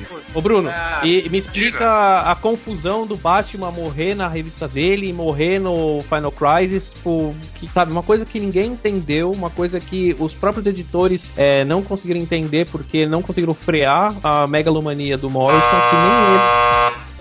É, Rod, ninguém entendeu porque o povo não quer ler a história até o fim. Tá explicado. Exatamente. Tá mais do que explicado. Era o diabo do clone e, tipo assim, o Didio não respondeu essa pergunta porque ele não sabia. Ele basicamente realmente não conseguiu frear o Morrison e, e não quis. Eu não acho que seja um mérito pro Jeff Jones. Ta- Talvez até seja, mas eu não acho que seja um mérito pro Jeff Jones absolutamente tudo ser compreensível no que ele escreve. Assim, você saber o fim da história quando você lê a primeira, o primeiro balão de fala, tá? Dito isso, não existe mais confusão. A explicação foi dada e todo mundo que leu o gibi Batman e Robin Ah, eu, eu queria só comentar rapidamente a, a reformulação do Batman, que o pessoal tá, tá enaltecendo a reformulação do Lanterna. Agora é importante lembrar que quando o Morrison pegou o Batman pra escrever, a revista dele estava não só uma zona, como também falida, vendendo mal e com Ah, quase tinha- nenhuma revista relacionada. Exatamente. Tinha Tanto mais que na 30 época era anos. Judd, Judd Winnick que escrevia, extremamente mal criticado e mal vendido, e Morrison fez o que o Christopher Nolan fez com os filmes. Falou, chega disso que aconteceu antes, Exatamente. vamos estabelecer um ponto de partida e seguir adiante. É, desde os anos 90, com Alan Grant, o Batman não vendia bem, cara. Que isso? Aquilo que o Delfim Então, de falou, duas ou três revistas, passaram pra 15. Pô, o Se Paul Dini é escrevia. O Paul Que Dini Paul cara, era Winnick, você tá maluco? Paul Dini só veio a escrever Detective Comics depois. Bem É, depois. Aquilo que o Delfim falou sobre o processo de escalada pros 10 mais da DC ter começado com o Jeff Jones e o Lanterna Verde é, não bate. As revistas do, do Batman, do Morrison, elas já entraram, acho que em 15 lugar, em dois ou três meses, estavam já ali nos top 10 todo santo mês, enquanto o Lanterna Verde passou a entrar no top 10 a partir, acho que, do meio de Sinestro Corps em diante, que vendeu pra caramba. E tem outra coisa importante, o Batman não se relaciona demais, sim, bastante com os outros personagens, porque o personagem é assim, não é porque o escritor que é assim. Se a gente for falar de escritor, o Morrison está pro Batman, como o Hal Jordan está pro Geoff Jones, e a gente não tá aqui pra discutir personalidade do escritor, só o trabalho. É, pois é, e assim, é, disse o Rod Reis que todos esses personagens estão usando, estão sendo usados em outros lugares por causa do editorial, que ele duvida que o Morrison queira, mas é, exata, é sempre o editorial que decide esse tipo de coisa. O Morrison está criando propriedades e histórias viáveis para serem utilizadas pela DC, como bem convir para elas, e ele mesmo já disse isso claramente em meia dúzia de entrevistas. Mas é o seguinte, você tem. eh, vocês falam que desde os anos 90 o Batman não tava em voga e tal. Mas, porra, foi nos anos 90 que o Batman, se, não tava mais voga nos quadrinhos, teve a série animada, teve as séries animadas, teve a Liga da Justiça, a Liga da Justiça Sem Limites, sabe? Teve o Batman do Futuro. A franquia sempre teve lá. Não é uma coisa que você possa falar, por exemplo, do Lanterna Verde, sabe? E da, e da franquia do Lanterna Verde, que era uma coisa que eu posso falar que não existia. Não tinha franquia, sabe? Vendia bem na É. década de 90, tem cuidado. Ah, tipo, mas é aquela coisa, não tinha uma franquia. Você tinha um novo conceito, que foi colocado na década de 90, né? E que, inclusive, o Morrison abraçou o Kyle de um jeito inimaginável, assim, e muito bom na Liga da Justiça, sabe? E, e o Kyle cresceu e virou um baita personagem, mas não era uma franquia. Agora é. Sim, se você me né? permite um pequeno parêntese, Delfim, é, o Não, Lanterna não, não, não Verde- permito. Já, é, na tela porque eu não falei nada. Não, tudo bem, mas é, eu só ia adicionar o que você tá falando. É, o Lanterna Verde ganhou algum conhecimento no imaginário popular por causa do desenho da Liga também, que é antes do Jeff Jones escrever. Tanto que É, Mas- por causa mas do é que não lê quadrinhos, mas- acha que ele é preto. Mas o desenho, mas o desenho da Liga tem vários problemas, sabe? O desenho da Liga tem o John Stewart como Lanterna Verde, e isso não, não agrega nada. Ah, as pessoas estavam lendo nos quadrinhos o Kyle Rayner, de repente aparece aparece, aparece o John Stewart, e, e do nada volta o Hal Jordan. Você tava por ordem na casa e, e foi feito isso. E tem outro ponto que tem que ser destacado, vocês falaram dos artistas do Batman, meu, ah, os artistas que, ah, que cuidaram do material do Lanterna Verde, desde o começo, foram muito bem escolhidos, sabe? E, e o Ivan é o. Acho que a, a- a- a- o Ivan é cereja do bolo nisso, sabe? E, e, tipo, ah, o Rod tá presente no time, ele sabe disso. Que, por exemplo, Lanterna Verde 25 foi um, um evento quando se revelaram as tropas, sabe? As revistas se tornaram eventos esperados, assim, a, a se esperar no Lanterna Verde. É uma coisa que no Batman são revistas interessantes e tal, mas você não tinha nada assim remarkable, nada, nada, nada que, Uhum. nada que fosse Exatamente. impressionante pra você ficar esperando. E no Lanterna você tem. Não virou um evento. Sabe, você- No Batman não chegou a virar um evento. Nunca. Assim, nessa, nessa fase. Você O tem Batman- certeza o Batman disso? Tem uma, o, Batman tem, o Batman tem uma constante de acontecimentos, tá bom? Ah, que, que, vai se, que vai se levando, que vai, que, que vai um puxando o outro tal. Mas existem pontos na história do, do Lanterna Verde em que as coisas mudam, sabe? Sabe? Um grande cliffhanger, um grande gancho que fala, porra, fudeu. Tipo, isso é maior do que pensava. Isso não tem na história Ah, do Batman. você matar o Batman no meio da história não é um grande cliffhanger? Ó, deu. Ah, cara, assim, eu acho que o pessoal que defendeu o Jones, eles tentaram forçar um pouco a barra nesse bloco. O, o fato deles terem citado o Duck Dodgers, eu não vou nem, não vou nem falar nada, porque realmente pode rolar um pouco de confusão, que o episódio foi ao ar um aninho, um pouquinho an, um ano antes do que do Green Lantern Rebirth. Mas realmente o, o Porra, mas, do- do- baita, mas é um você baita tem um de lanterna, ela, Jordan, ela é meu? Cara, eu não sei se eu não sei se eu poderia falar isso, mas episódio que a Warner coloca que são, que são testes pra séries, né? Pra você testar a popularidade do personagem, você coloca. Delfim, E você vê o que acontece. Não, colo não co- colocaram não Eu só, vi, colocaram não só o Hal Jordan, mas, é- mas eu tô me explicando. Eu, tipo, foi, é, isso foi uma questão. Não só colocaram o Hal Jordan, como colocaram a tropa, sabe? Isso perce- percebeu-se aí que existia um potencial. Protesto, Sabe? protesto. A, volta do Lanterna. Desculpa.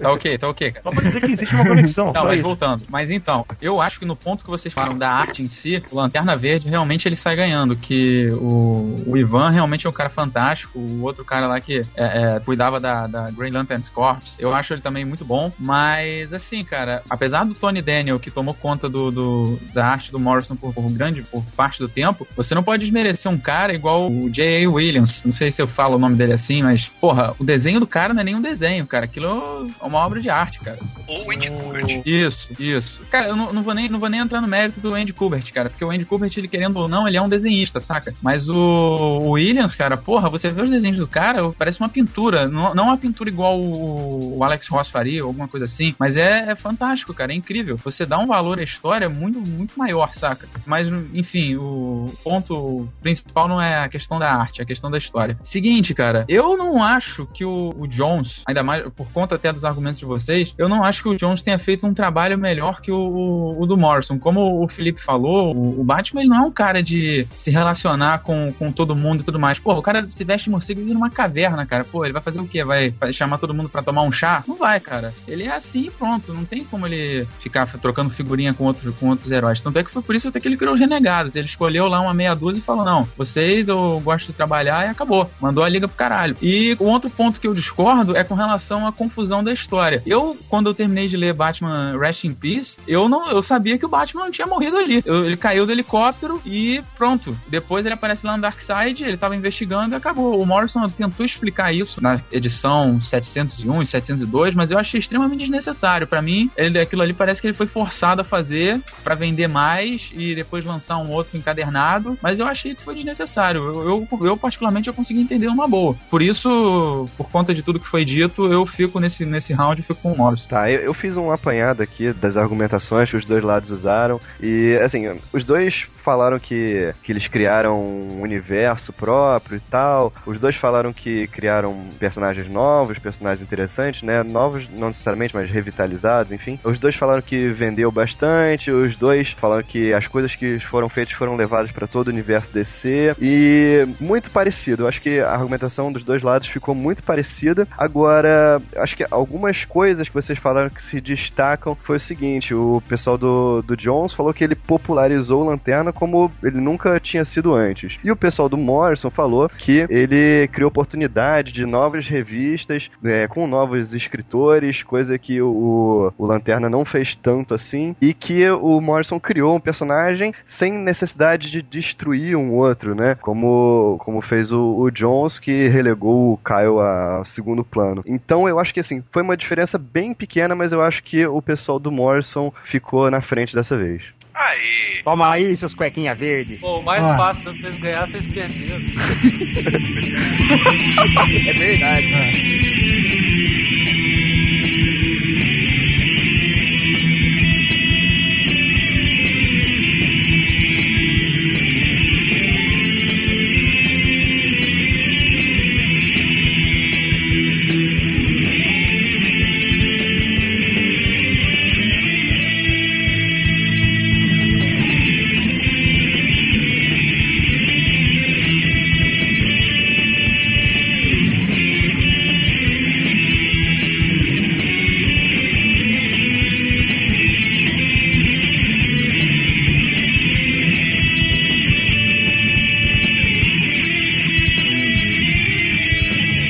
Então, no oitavo bloco, a gente vai comparar Blackest Night, A Noite Mais Densa, escrita pelo John, com Crise Final, escrita pelo Morrison. Só para contextualizar, Crise Final foi escrita entre 2008 e 2009 e A Noite Mais Densa entre 2009 e 2010. Então dessa vez a gente começa com a defesa do Jones. Bom, eu, eu quero só colocar uma frase antes do Rod sentar o pau na alimentação, mas, porra, é, é uma história de zumbis, porra. Quem não gosta de zumbi? Eu, eu odeio zumbi. Eu odeio esses clichês. Mas as vendas dizem o contrário, é que a maioria gosta de zumbi. Já que Opa, você agora você vai falar de venda, Opa, então? calma aí, venda não significa Ah, nada. tá de venda? Já que Mas você, vocês não, mas vocês venda? gostam tanto. Vocês estão usando Vocês venda, gostam pô. tanto? Estão falando aí é venda e venda, então a gente fala ó. da venda também. Você, Eu diz, começo você falando- mesmo diz que venda não é argumento, tá? Não, mas, ah, mas vocês provaram o contrário. pra vocês é argumento. Pra vocês é argumento, então eu vou usar. Bom, e tá na minha vez, cala a boca. Um Ó, o Blackest Night Ah, ah. foi o, o evento da DC dos últimos tempos que a crise final não conseguiu ser. Primeiro, ela conseguiu atingir o, o patamar de grande evento que mobilizou a DC de uma forma que o, a crise final nem arranhou. Vamos colocar desse jeito. A crise final não teve ponto, não teve pra onde ir. Ela, ela tinha personagens chatos, a história é, era confusa. A única coisa legal que Spin-offs tinha era os sete horrorosos. soldados, mas isso, né? A última- a única coisa legal foi os sete soldados e a gente fica por aí. O Black Knight, teve um ele. teve, um spin-off, pra, não- pra não desmerecer tudo da crise final, teve um spin-off bom escrito pelo Ivan Brandon, e só. É, o Jones ele usou de vários conceitos antigos pra trazer todo esse plot do Black Knight, das tropas, né? Então ele foi buscar uma coisa que, se eu não me engano, foi do Alan Moore. Sim, sim. Todo o conceito tá lá na Tale of Green Lantern Corps, quando ele desenvolve a, a famosa história onde o Atrocitus aparece e que detona a cabeça do Abensur, sabe? Vocês sabem disso. É. Aliás, eu ainda acho que naquelas histórias ainda tem mais coisa pra ser desenterrada e o Jones deve estar guardando pra um futuro muito próximo. Uhum, com certeza. Então, é essa a diferença de você pegar coisas do passado e, e- e montar um cenário, né? O cenário do Crise Final foi muito mal montado, tanto que não, não perdurou. Assim, assim. Aqui a, crise, aqui a crise final tem um problema muito sério em, intrínseco que, que não é muito defensável, sabe? A DC precisava dar um jeito nas criações do Jack Kirby, não sei se por algum problema legal, alguma coisa, e, e o Morrison falou: eu posso renovar os personagens do Jack Kirby, tornando eles uma coisa nova para que DC possa utilizá-los para o futuro. Só que o problema é que isso aconteceu na preparação para a crise final, aconteceu aquela tragédia chamada Countdown, onde se mataram novos deuses, se detonaram os personagens, se mandaram personagens para as outras terras e a, a força da, da série junto ao leitor já foi se diluindo logo de cara, logo de saída. Quando saiu a crise final número 1, um, ninguém esperava nada. E o pior é que houve muita decepção, sabe? Talvez a pior decepção de qualquer leitor masculino da DC tenha sido ver a Mulher Maravilha com aquela cara de cachorro. Cara, me assustou muito aquilo. Quase parei, de ser- quase parei de ler a série ali. Não, e a gente, Mentira, ó, eu, Quando a gente gravou o podcast, você perguntou se a gente comia.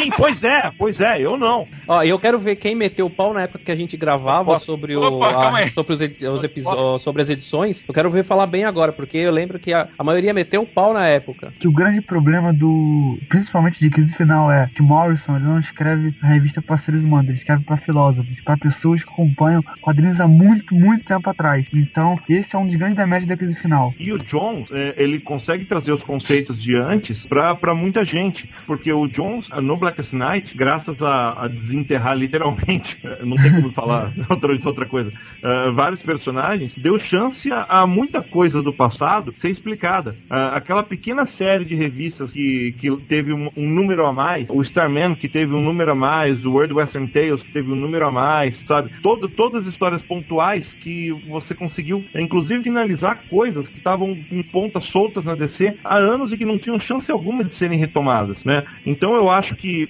esse desovar de corpo que aconteceu, no fundo, no fundo, é mais uma parte do processo do Jeff Jones para botar ordem na casa da DC e também para consertar cagadas que foram feitas pelo editorial, como por exemplo, tal- acho que a maior de todas é o que fazer com o Aquaman, né? E agora parece que o Aquaman, o nosso querido Aquaman de verdade, o Arthur Curry, ah, voltou à ação de um jeito bacana. Ó, e uma coisa que a gente tem que falar, Delfim, é que o Black Knight estava previsto para não ser uma coisa do universo inteiro da DC. Ele era uma, co- uma coisa só do universo Lanternas. E eles aproveitaram isso porque a série ela tinha potencial para mexer com, com todos os personagens. Não, tanto que teve três fases, né, Rod? Eu gosto muito de crise final, inclusive eu gostei bastante da argumentação dos nossos concorrentes, porque eles não se defenderam, eles só nos acusaram. Isso foi ótimo. O é... contrário, mas enfim.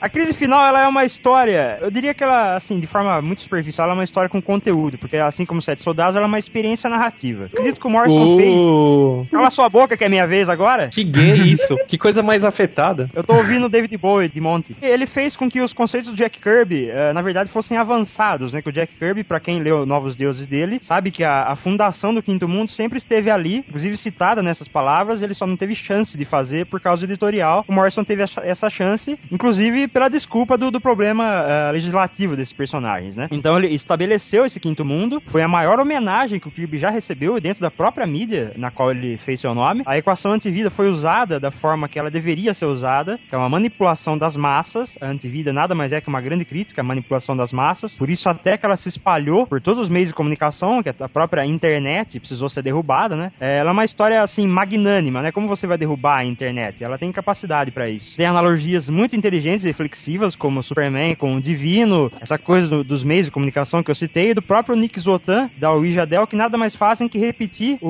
último, último momento que Jor-El e, e, Lara, né, os pais do, do, da grande pedra que inicia o universo DC, fizeram, né, que foram se beijar enquanto o mundo acabava, eles fizeram isso também. Muitos personagens dentro e fora do núcleo da história são muito bem utilizados. A gente teve o Ray sendo bem utilizado, quem diria o Ray, um personagem que ninguém se lembrava dele. A relação do arqueiro com a canária é extremamente adulta, é, ela convence, os diálogos dele são excelentes, momentos em que a canária aparece com roupas íntimas são excelentes. E quem diria, olha que ironia do destino, quem melhor usou o poder dos Lanternas Verdes foi o Grant Morrison em Crise Final, em que todos os Lanternas Verdes da Terra se unem para formar uma estaca para poder matar um, um, monitor vampiro. É, né, nem Geoff Jones faria uma coisa assim, né? E o Batman, que foi o maior sacrifício de todos, né, ele, ele percebendo que ele estava diante de um mal absoluto, ele também teve que tomar uma atitude drástica e absoluta, que foi pegar uma arma e matar esse cara. E para fechar, como nem tudo tem que acabar em desgraça, né, a flor crescendo no novo mundo, que é a Terra 51, com todos os novos deuses em volta, em suas versões originais do Jack Kirby, eles percebem ali que naquele deserto uma flor crescendo nada mais é que um símbolo de esperança, que é, na verdade, a mensagem absoluta da crise final, né? Tanto que ela foi a história mais vendida da DC em 2008, o encadernado dela ficou em primeiro lugar no New York Times por várias semanas como a melhor graphic novel. O amigo do Delfim, o Eduardo Nazi, que é jornalista e escreve pro Universo HQ, venerou bastante a série em suas críticas lá no, no Universo HQ. E o IO9, que é um dos maiores portais nerds do, né, da, da internet, falou que Final Crisis é a melhor história sobre o fim do mundo já contada dentro dos quadrinhos. Então acho que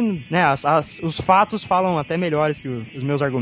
Sim, e com todos os problemas que crise final teve, e não foram poucos, sendo Countdown o maior deles, como o próprio Delfim já falou, ela é uma grande homenagem ao universo DC como um todo, desde o seu começo até o seu fim, fim figurativo no caso, e fecha vários pontos que era necessário que fechassem. Uma delas eram as criações do Jack Kirby, que foram mandadas para a Terra 51 depois de reformuladas, a outra era os monitores. Infelizmente, ambos esses pontos foram sabotados pelo editorial antes de Crise Final sair. Ainda assim, por causa de Countdown, né, que acabou com todos os plots de Crise Final antes da primeira edição sair. Mesmo assim, Crise Final se sustentou por vendas e, apesar da controvérsia, se sustenta também em crítica e público. Vale lembrar também um dos grandes méritos da Crise Final, para mim, o maior mérito da Crise Final, e eu tinha esquecido, eu tava pensando, eu tinha esquecido, é que o Darkseid, que é provavelmente o novo deus mais conhecido e que era criado para ser o mal absoluto do universo DC, tinha se transformado no saco de porrada do super-homem. E o Morrison, em crise final, conseguiu escrever um Darkseid que é realmente ameaçador, realmente ruim, que realmente coloca-se como o vilão definitivo da DC e isso é um, um, bônus, mesmo que ele não possa usar o personagem num futuro próximo, infelizmente. Por isso até assim, que o é ômega foi acrescentado ao roupa dele, né, Bruno? Exatamente. Aquele símbolo de ômega até isso é uma edição enorme, assim, uma edição ou uma reformulação enorme ao universo DC, digna de nota, na minha opinião. Então, homenagem por homenagem, tem algumas cenas muito legais, muito fortes, muito icônicas no Black Knight, né? Por exemplo, todos os mortos saindo dos seus túmulos para ainda atacar o, os heróis e cada herói, dependendo do que o escreveu, o, o que o cara escreveu para a revista, abordou isso de uma maneira. Eu não vi isso no, na crise final. Essa expansão dos acontecimentos, eu acho que elas foram muito autocontidas dentro do, da, da série. Eu acho que rendeu coisas ruins o Black Knight, mas rendeu muita coisa boa. Eu acho que quando eles vão lá naquele dia dar de homenagem aos mortos e é quando todo mundo sai da, da tumba e isso achei foda. Eu acho quando no final quando aparece ó, aquele bicho da, da energia branca e, e todos os, os, anéis juntos e aí o, o Flash ele pega um anel azul, o Átomo pega um anel índigo, né? Os heróis pegam os anéis, tudo acho isso muito foda. Então é uma coisa, é uma história que aconteceu coisa. E daqui 10 anos, daqui 20 anos, me pergunta o que que, tipo, pergunta para todo mundo, o que que vai, o que que durou, né? Foi a crise final ou foi o Black Knight? Tem uma coisa para falar sobre a, a crise final, que apesar de todos os elogios, é uma história realmente elogiada pela crítica, como foi colocado, inclusive pelo Nazi, que é um cara cuja opinião respeito muito, e eu fui uma das poucas pessoas dentro do universo HQ a dar respaldo à, à opinião do Nazi, né? Eu concordo muito com muitas coisas que ele, que ele disse ali, só que tem coisas que precisam ser colocadas na prática. A crise final não se sustenta sozinha. Quando você, quando você coloca a crise final como uma história sem nenhum, uh, nenhum, nenhum spin-off, nenhum nada junto, como é, como é uma história como a crise de identidade é, é como a crise das infinitas terras é, se sustenta só nas suas edições, uh, a crise final não se sustenta sozinha. É uma coisa diferente do esquema que foi feito para Blackest Night, em que a história da, da, da Blackest Night se sustenta sozinha e você acrescenta coisas com as revistas acessórias. As revistas acessórias de crise final ajudam mais a atrapalhar do que a adicionar, principalmente pelo efeito que já foi citado algumas vezes aqui, devastador que Countdown teve antes. Então, não adianta nada você ter um desenvolvimento genial de algumas coisas, eu não estou dizendo que seja genial, mas não adianta ter um desenvolvimento de uma história todo correto, tal, se a história, no fim das contas, não se sustenta em si mesma, é contraditória em relação ao começo, meio e fim dela, ao que veio antes e ao que veio depois, né? Lembrando que aquele final é importante para Black Knight, afinal de contas o Black Hand tem a caveira de um certo morcego lá, carregando todo um mistério da trama, ok? Então, foi bom o Batman morrer na crise final para que Black Knight tivesse a força que tem, ok? É uma das coisas que levam a série bem nas costas. E eu tenho que destacar em relação ao Black Knight também, que tem grandes spin-offs, sabe? E personagens que eram óbvios de aparecer muito bem usados, como por exemplo exemplo, o desafiador, né? Que tá lá fazendo seu papel e é peça-chave de várias coisas que acontecem, começando no spin-off do, do Batman, né? E os vilões que são, que são reaproveitados, a volta do Alexander Luthor, sabe? Tipo, você, você coloca uh, as coisas em perspectiva e percebe que aquilo é um evento universal e não só da Terra, porque a Terra é um ponto focal de tudo que pode acontecer no universo, sabe? Ô, Delfim, e, e a própria volta dos heróis, como o Ajax, a Rapina e a Columba, né? Isso não é uma Sim, coisa é, é, é gratuita, é uma coisa que. Tá, a gente tá falando. Não, é, assim, eu só quero completar que é uma coisa planejada. Isso não é uma coisa jogada. Assim, isso claro, não é uma coisa não, que. Não foi uma coisa do nada. É pra quem não leu, não sei se todo mundo leu Black Knight até o fim. Eu não sei se já saiu até o fim no Brasil, pode ser spoiler isso, mas. Não, não saiu. Então, eu não quis falar disso porque é spoiler, mas o final do Black Knight traz de volta personagens, é, e é uma coisa que vai culminar no Brightest Day, sabe? Que são muito importantes e é um plano desde o começo da série, sabe? Que faz questão de corrigir cagadas editoriais é, que remontam até a Countdown, sabe? E inclusive dão chances para personagens que morreram em 52. Eu tô falando, é um, é um negócio muito bacana que aconteceu ali. Ao mesmo tempo, você teve a oportunidade de fazer o que o Kirkman fez na Marvel e trouxe zumbis ao universo DC. Porra, eu tô falando, zumbi é legal. Zumbi é legal pra caralho, zumbi tá na moda.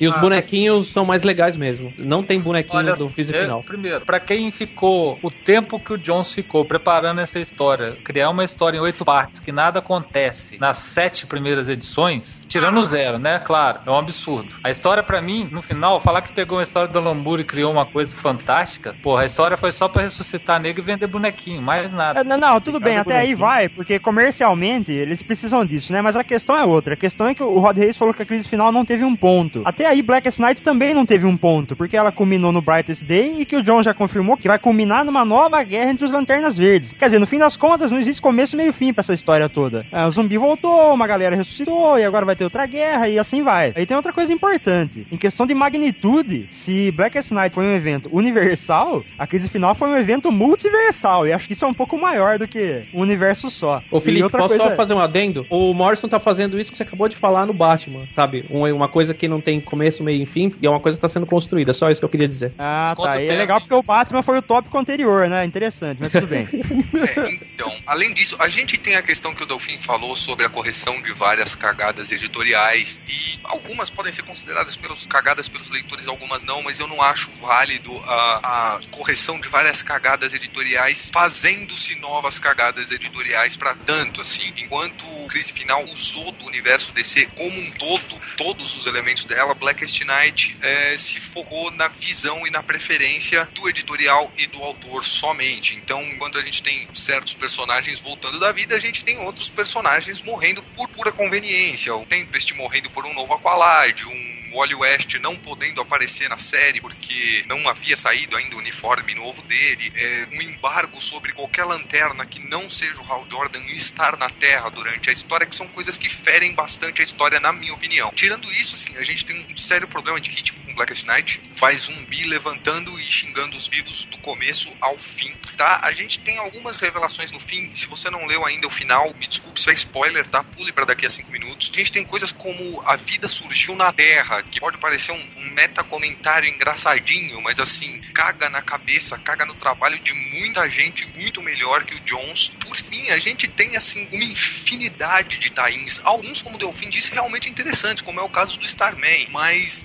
no geral são tains que foram outorgados, assim, foram brigados pros outros, pros outros escritores e para as outras franquias, sendo que alguns deles, inclusive, contrariavam completamente é, todo o trabalho que estava sendo feito nessas outras franquias, assim, a gente pode, como eu disse no podcast passado, a gente pode achar Gayle Simone xingando Blackest Night Wonder Woman, sendo que era ela que escrevia na época, e a gente pode achar outros casos semelhantes. E todos esses tains, no fim das contas, acrescentam muito pouco ou nada à história, assim, e os que acrescentam foram por responsabilidade dos bons escritores que os escreveram, não por causa dos conceitos que o Jones tacou lá, né? É, a vida na Terra foi um problema muito sério, cara, porque a gente, a gente ouve falar que o Geoff Jones é um cara que respeita o universo DC e tal, mas a vida surgir na Terra desrespeitou completamente a origem inteira do universo DC, inclusive os novos deuses do Jack Kirby, que seriam avatares dos, de- dos deuses gregos e tudo mais, né? Ah, não, sem falar que a coisa mais ridícula que a energia laranja era a cobra que enganou Adão e Eva. Pelo amor de Deus, isso não é citação, isso é imbecilização. Ah, sim, é, e matar os gaviões na primeira edição pra ressuscitar na última é, parece piadinha de mau gosto pra mim. assim. Isso é pessoal. Bom, o negócio de matar os gaviões, se você ler a história, você vai entender que existe uma coisa que, quando eles dizem que eles se amam, eles morrem, que eles não podem falar isso, né? Que é uma coisa da, da Não mitologia, isso não é à toa. É uma coisa Você- que. não sei se vocês faz lembram parte de disso, uma- né? é uma coisa dentro maior, da- tá dentro mitologia- da cronologia dos gaviões. Uhum, O- exato. o- o- tipo, Então, o- tipo, e- Os gaviões são destinados a morrer por causa do amor que eles sentem. A partir do momento que eles admitem o amor que sentem um pelo outro,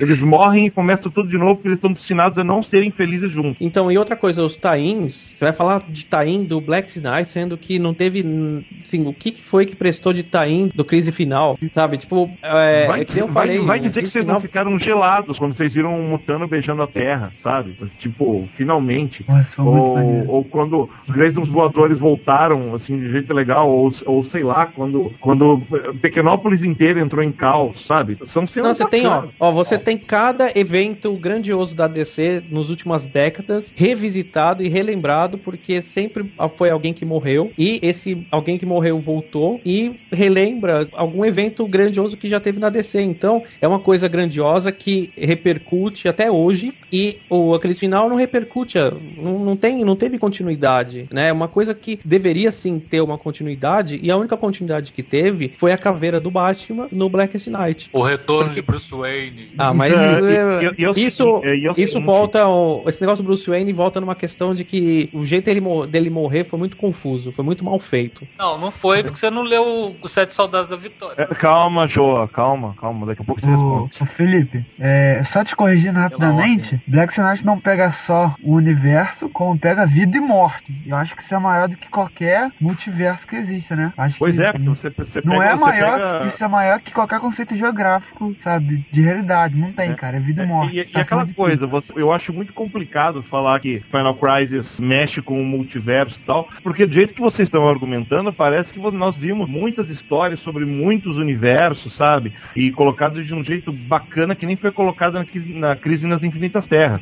E não foi isso que a gente viu. A gente viu algumas citações, alguns remendos, tipo Superman Beyond, por exemplo, mas a gente tá falando de spin-off já, sabe? Não é da série principal. E, e eu não acho que esse tipo de eh, multiversalidade tenha sido colocado lá, assim, de um jeito muito efetivo. Foi citado, nós sabíamos que aquilo estava passando no multiverso, que afinal de contas nós tínhamos muitos monitores, e, e pronto, e ponto, enfim. Agora, dizer que, é, dizer que é uma história que afeta o multiverso é uma coisa, agora dizer que é uma história multiversal, não é não. Não é Nem vou falar muito, vou colo- só colocar um pequeno adendo. O, Rod me perguntou qual taim prestava da, da crise final. Eu diria que praticamente todos, assim, os tains mesmo, se a gente descontar Countdown, que de fato foi um lixo e é, foi a grande sabotagem em cima da crise final, eu diria que Revelations do Greg Rucka é excelente mesmo, atrapalhando a, a história principal. Eu diria que o Last Will and Testament, eu não sei se isso saiu Como aqui pode ser excelente se atrapalha a história? Incrível isso. Ah, como história é excelente, ué.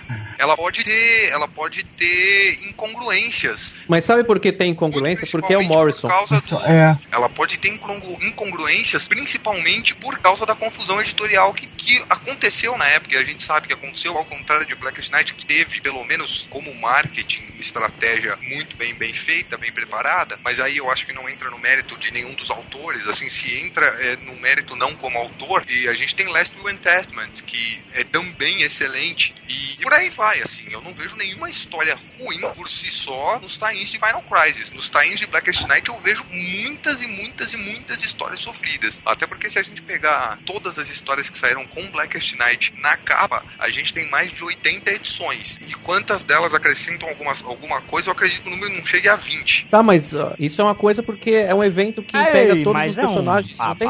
mesmo. É um evento que pega todos os personagens e vai contra o que os autores queriam fazer contra aqueles personagens, assim, né? E como eu falei antes, assim, é, além de tudo, é um evento que acentua a preferência dos editores e dos escritores, no caso o Jeff Jones e seja lá mais quem for. E você falou do- dos Gaviões Negros, que é algo que está dentro da cronologia deles, realmente é algo que está dentro da cronologia deles. E a cronologia dos Gaviões foi consertada pelo Jeff Jones. E o que ele fez em Blackest Night foi justamente pegar o que ele mesmo tinha consertado, mexer num vespeiro que ele não deveria mexer tão cedo, porque o personagem ainda não se consolidou, principalmente por causa de uma cagadinha que o Jim Starlin fez há pouco tempo atrás, mas isso é o de menos. E ele conseguiu fazer isso para levar a uma storyline que foi já execrada pelos fãs, assim, ninguém tá gostando da, da, da história do Gavião em Brightest Day, assim, ao, ao ponto do Didio passar vergonha em convenção por causa daquilo, assim, de, dele gritar no palco, tipo, quem tá gostando do- da, da história dos Gaviões e, tipo, ficar todo mundo com cara de paisagem para ele. É, esse é o grande mérito. Mas é o contrário de, Mas é aquele negócio, o contrário de você dizer que as histórias não acrescentam. Tudo bem, podem não acrescentar. Eu até acho que acrescentam porque são muitos, muitos tie-ins e tal. Agora, é, o con- é muito diferente das histórias do Final Crisis que atrapalham o andamento da história, se contradizem. Isso pra mim não é, não é ponto a favor, não. Isso pra mim é demérito, só pra colocar isso. Cara, eu acho que assim, o- a defesa do Morrison conseguiu uma coisa que eu achei que não fosse ser possível, que é levantar bons argumentos pra defender crise final. E assim, vocês conseguiram colocar umas coisas que a defesa do, do Jones ficou mais preocupada em atacar a crise final do que defender sua própria série, sabe? Então eu acho que vocês merecem o ponto nessa. É, eu vou ser objetivo e prático. O Felipe escreveu um textinho. Eu tive a impressão de que ele estava lendo um texto, mas foi muito bem redigido. Parabéns, Felipe. É, eu fico com a crise final também, por, pelo mesmo motivo que o Vlad explicou. Eu, particularmente, eu acho tanto a crise quanto a Blackest Night, duas sagas poderiam ter sido muito melhores se não fosse o editorial. E nesse ponto, agora eu fico com a crise. Dia, né, Eu, eu tô felizão, vou tomar uma cerveja. Tchim, tchim.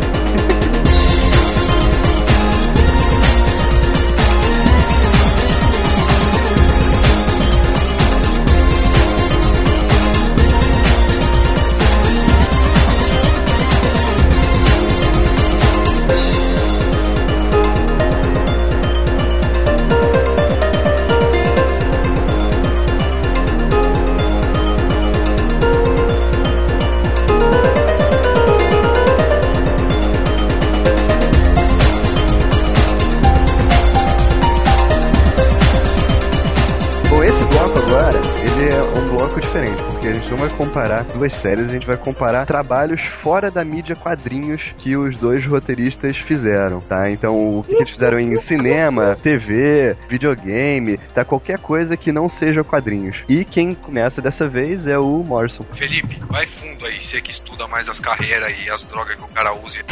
É, eu, Tempo! eu, assim, eu tô com a Tempo! impressão, eu tô com a impressão que nesse bloco a gente se fudeu. Porque eu não sei o que falar e ia contar com você.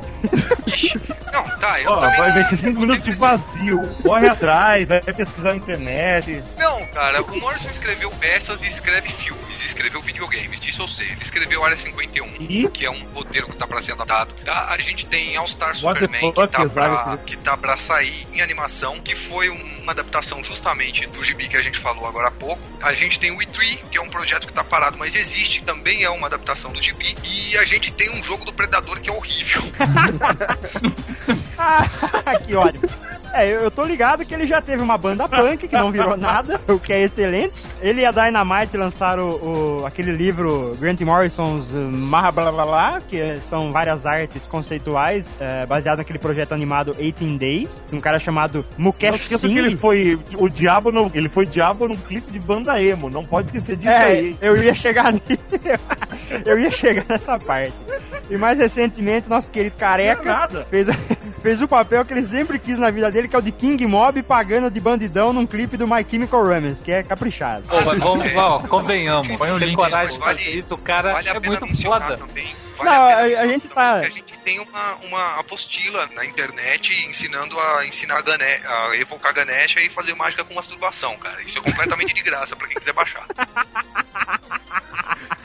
É, eu já, vi, eu já vi uma palestra, eu já vi uma palestra do Morrison em vídeo sobre magia negra e magia do caos pra uma galera lá, que inclusive o palco tinha a forma da cara do demônio. Agora, fora isso, cara, realmente nesse bloco a gente se fudeu, cara. Por quê? O John só fez os mal- Não, mas assim, é, não, e vale, vale também ressaltar, e eu acho que isso é o ponto mais forte do, do Morrison, agora sério, que o desenho da Liga da Justiça, que é de longe, assim, a, a animação mais bem sucedida do- da Warner com as propriedades da DC, é praticamente 100% baseada, pelo menos inicialmente, no conceito da Liga do Morrison, assim, ao ponto de ter storylines que foram chupadas de lá. E inclusive a gente tem, é, além do All Star Superman virando, virando animação agora, a gente tem a animação que saiu há pouco tempo atrás, que vendeu pra caralho, pelo que eu ouvi dizer, não vi os números, mas ouvi dizer que vendeu pra caralho. Se eu tiver errado, alguém me corrija nos comentários, tá? Que é a Crise dos Dois Mundos, que é uma animação adaptada, não é exatamente o mesmo roteiro, mas é adaptada da história da graphic novel com Frank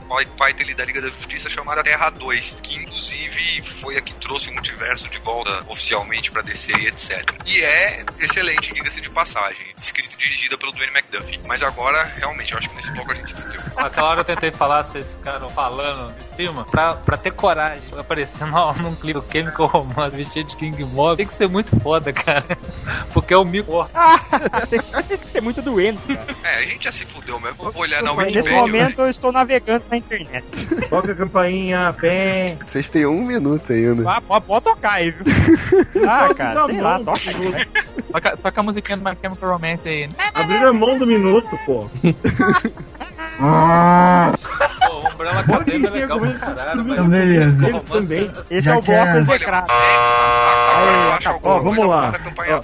Já que a parte da, de outras mídias Bom, eu, bom, eu conheço um pouco mais dessa, dessa parte aí, só quero comentar principalmente do, do trabalho dele em DC Universo Online, que pra quem não sabe é um MMORPG que o Jones é o escritor principal, né? MMORPG que adapta o, como o nome diz, né? O multiverso e blá blá blá, e que tem um roteiro por si só, né? E foi lançado um trailer promovendo, um teaser trailer de, do MMO, e o trailer foi inclusive considerado o melhor filme da Liga da Justiça jamais feito. Acho que é só isso que eu queria falar. Olha só, tem, tem várias coisas pra falar. Primeiro que a Liga da Justiça da televisão, ela tem alguns conceitos do Morrison tal, mas ela foi desenvolvida pra valer em cima de uma história da própria Liga, e quando ela aconteceu, as coisas começaram a mudar, dentro da cronologia, que a cronologia da Liga da televisão começou a ficar de verdade foda, que é uma história do, eu, eu- se eu não me engano, é do Mark Miller, que é aquela, aquela história do, aquela história em que eh, se revela que o satélite da Liga tem um raio que, que pode detonar qualquer cidade, em qualquer lugar, né? Que agora, agora eu já não lembro se é do Mark Miller ou se é do Warren Ellis, né? Posso estar confundindo, mas não é do Eu, Morrison. é, eu acho que é, É, do e Ellis. essa é a Não, base. quem Eles escreveu usam foi o uma- Warren Ellis. Mas essa é a base Foi o Ellis. A, a cronologia da liga importante,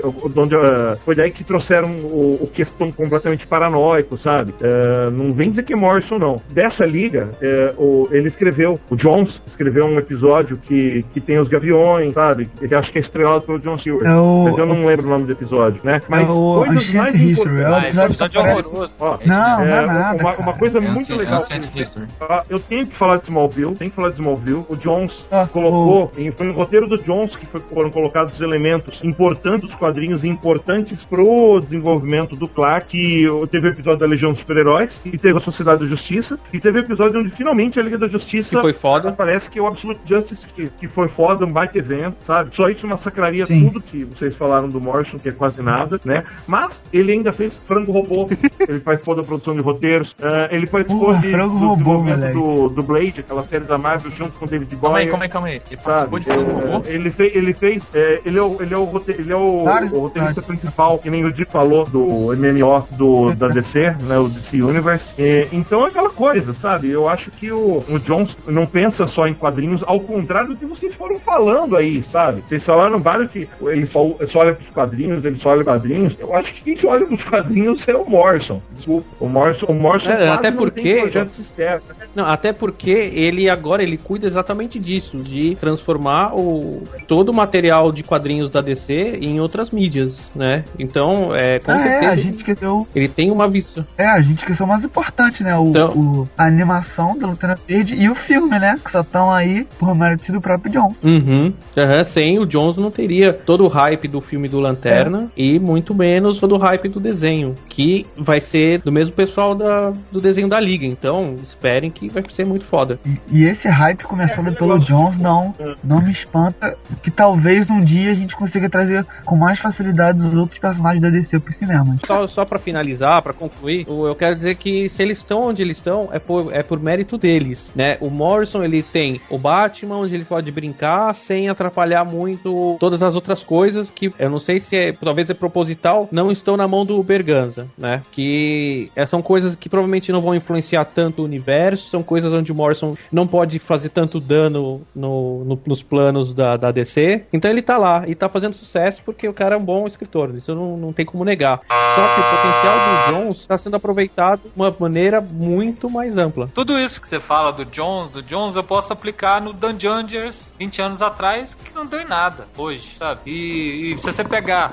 a galera que escreveu histórias fechadas na década de 80, que, que terminam e começam, e vendem bem até hoje, são referências até hoje, são louvadas até hoje os quadrinhos, cara. Não, esse argumento eu acho muito estranho. Não, não é porque hoje tem internet, hoje a informação é muito mais globalizada, então não dá pra comparar tão é, a ferro e fogo a uma coisa que funcionou na década de 80 e funciona agora. Ah, cara, São olha, olha só.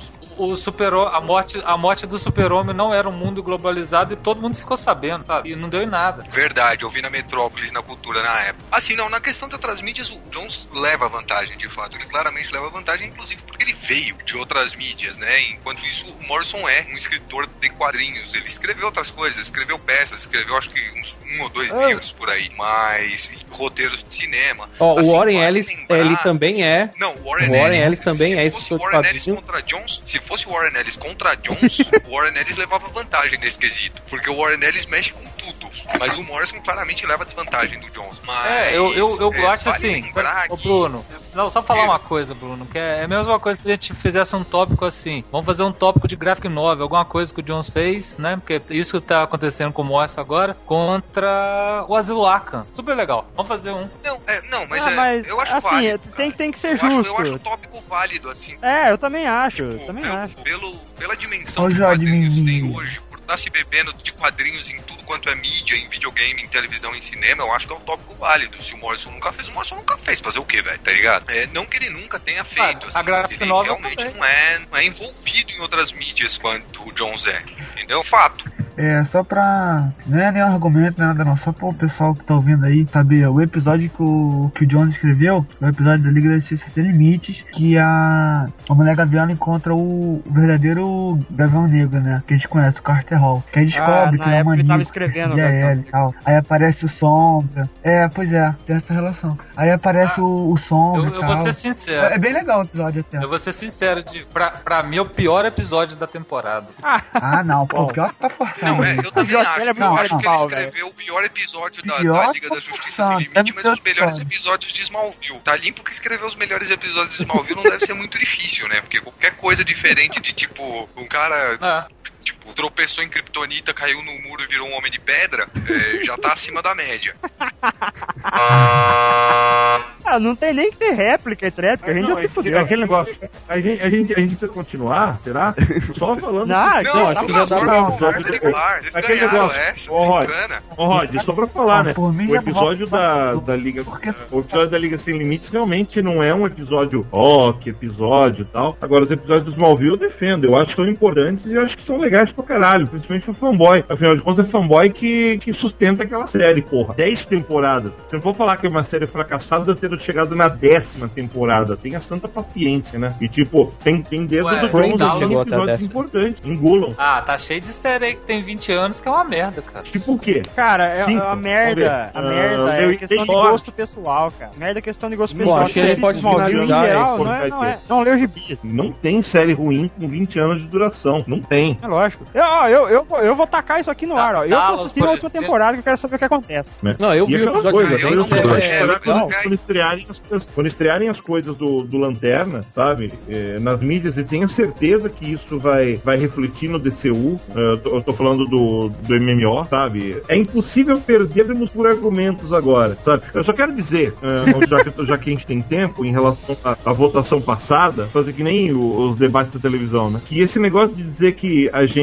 perdeu um tempo pra, pra falar mal do outro time, é porque é o seguinte, eles não vão falar mal, a gente tem que colocar os pontos fracos também da argumentação do, do outro lado. Eu acho um erro dizer que isso é um motivo pra vo- não votarem na nossa argumentação. Isso também Não, faz parte da argumentação, aproveitar foi isso que eu os falei, não. problemas que tem dos outros lados. Não foi isso que eu falei, não. Eu falei que perderam mais tempo com isso do que falando das qualidades da sua série, entendeu? Isso é, é claro que tem que falar. Não, a gente não perdeu mais tempo, a gente perdeu o tempo que a gente precisava. Porque afinal de contas é uma série que tem muito defeito, tem muito problema, tem muito defeito a gente não colocar. É, mas então, você quis mostrar, em vez de você falar que a sua era boa, você só quis mostrar que a nossa era ruim. Isso que ele disse. É, isso aí. Ao contrário, ao É, contrário. exatamente. Tinha tempo pra falar das duas coisas, sabe? Tinha tempo pra falar Ao das duas contrário do coisas. Black Vocês- Knight, não que tem um defeito muito, só, mas começa na primeira edição e vai até a última.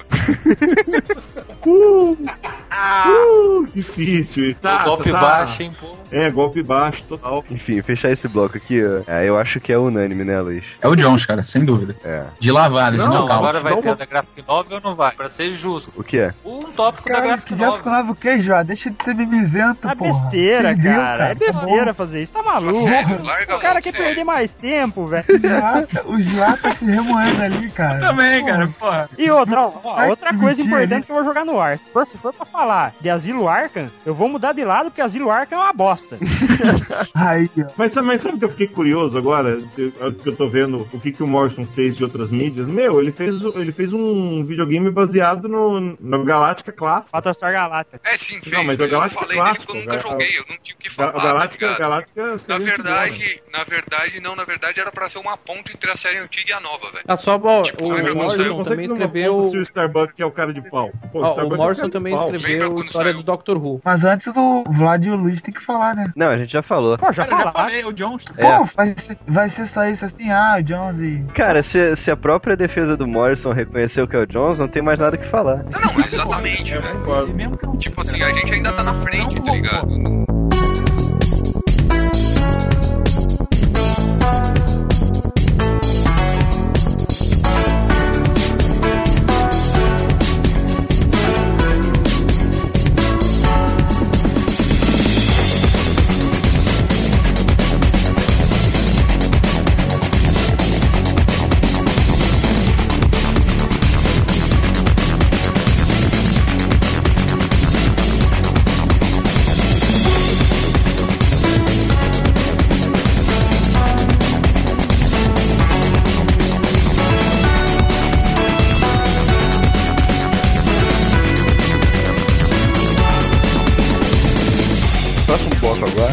Evolução na carreira. Ou seja, eu quero que vocês falem como eles começaram e como eles foram avançando dentro da DC Comics. O Jones começa. Então, é, a gente sabe que o, o Jones ele começou de baixo na DC, né? Ele foi descoberto pelo Berganza, ele teve, apesar de que ele já tinha um, assim, um envolvimento com o Richard Donner, né? Mas ele foi descoberto, foi dada a ele a primeira chance pelo Berganza e é, desde de sempre assim ele teve grandes oportunidades porque acreditaram no potencial dele, né? E é, encurtando, porque o Delfim, vai ter mais informação para dar estofo no, na minha parte, a gente vê aonde ele tá, né? Assim, qual que é o cargo dele corretamente? É, diretor de Ele criação. adapta Felipe, criativo, não é? Português mídias. mais correto. Ele é o Chief É. Creative Officer. Ele é o chefe de criação do universo DC e ajuda na adaptação de outras mídias. Uhum. Então a gente vê até onde o cara tá, e ele tá com certeza por mérito dele e da capacidade dele. A gente pode colocar assim, por que, que ele tá ali? A gente vai pode fazer um retrospecto do que a gente falou. Ele tá ali por, por causa do super-homem dele, ele tá ali porque principalmente por causa do Lanterna, do que ele criou o Lanterna, ele criou um universo coeso no Lanterna, e isso se estendeu para todo o universo DC. Ele tá ali porque ele sabe trabalhar em equipe, ele tá ali porque dentro de uma empresa ele faz muito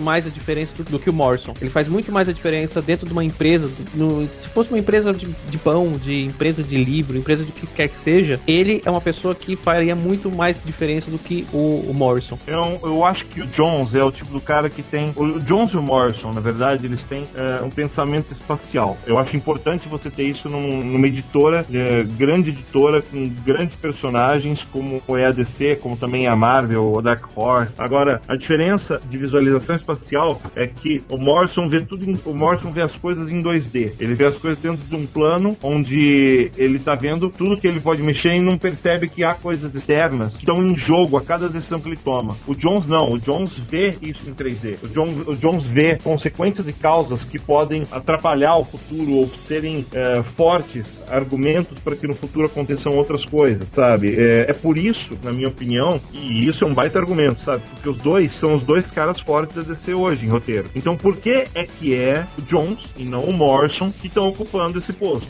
Acho que isso é uma coisa para se pensar. Por que é que o Morrison, que é reconhecidamente para a maioria dos fãs um cara que escreve os roteiros mais elaborados, os textos, hum, hum, vamos dizer assim, mais viajados, mais incríveis, e tal, por que não é ele que tá lá? Se ele é tão um grande, um, um criador tão grande com um conhecimento tão grande de cronologia como o Jones também tem. Porque o Jones tem mais qualidades para poder fazer com que a DC volte a cada dia mais a se tornar o que ela era nos anos 60 e 70. Agora é o seguinte, o Jones é um cara que ele tem esse poder agregador que o Morrison não tem, sabe? O Morrison, temos que lembrar sempre que o Morrison é um inglês que vem de outra formação, ele vem de outro tipo de amizade e outro tipo de turma que não, não é bem o tipo de coisa que acontece no mercado americano. Tanto que o Morrison se dá muito bem e tem um tipo de relação muito mais legal com o pessoal da 2000 AD do que ele tem dentro da DC, sabe? Até hoje. O Morrison é muito influente na Inglaterra nos quadrinhos, mas a gente tá falando disso de DC, cara. A gente tá falando de, do, do que importa realmente. Porque afinal o que é a 2000 AD no- Poderia citar aqui algumas situações complicadas dentro da editora que o Jones criou, com, com- principalmente com o Mark Wade, que acabou fazendo com que o Mark Wade saísse em definitivo da DC. Mas o, o Brunão ele é o cara que manja mais essas fofocas, então acho que ele. Morrison ele veio no meio dos anos 80 com a invasão inglesa, ele alcançou um sucesso inesperado dentro da DC com, com o Homem Animal e depois,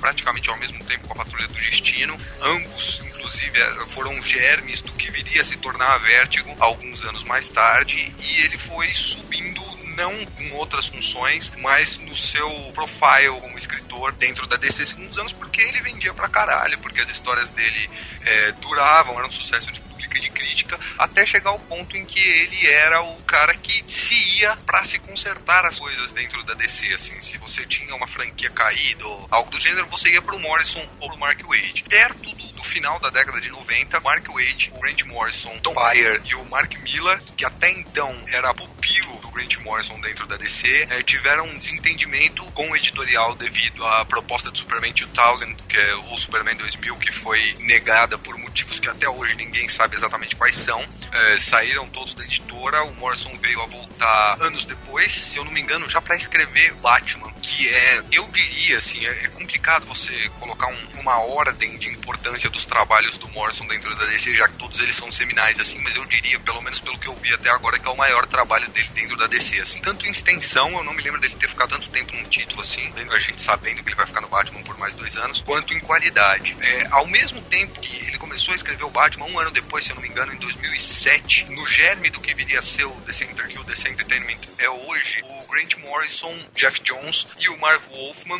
foram contratados pela Time Warner para serem consultores nas adaptações de para cinema e animação, assim, no que tange a roteiro. E, bom, basicamente é isso. E já voltando pro Jeff Jones, tem todas aquelas, aquelas questões que tanto o Rod quanto o Delfim falaram, assim, o Jeff Jones de fato ele, ele sabe trabalhar em equipe, ele sabe entrar em sintonia com o editorial, mas a, a pergunta que o Delfim fez, por que o Jones e não Morrison hoje ocupando essa posição, e eu diria, assim, diria com uma certa segurança que Jones está nessa posição também porque eu não vou tirar o mérito da, da competência que ele tem para adaptar as coisas, mas também porque ele está muito em sintonia ou está disposto a implementar as coisas que o editorial decide. Eu não sei se ele concorda ou não, assim, mas ele está disposto a assumir a bronca de entrar em atrito com os fãs, assumir a bronca às vezes de criar situações complicadas com outros escritores que foram tão importantes quanto ele ou discutivelmente mais no passado, como é o caso do Mark Wade, que ele apagou todo o trabalho do Wade dentro da DC, assim, coisa de um ano. A grande questão do Jones aí é justamente o fato dele ser um cara que, assim, ele perde um pouco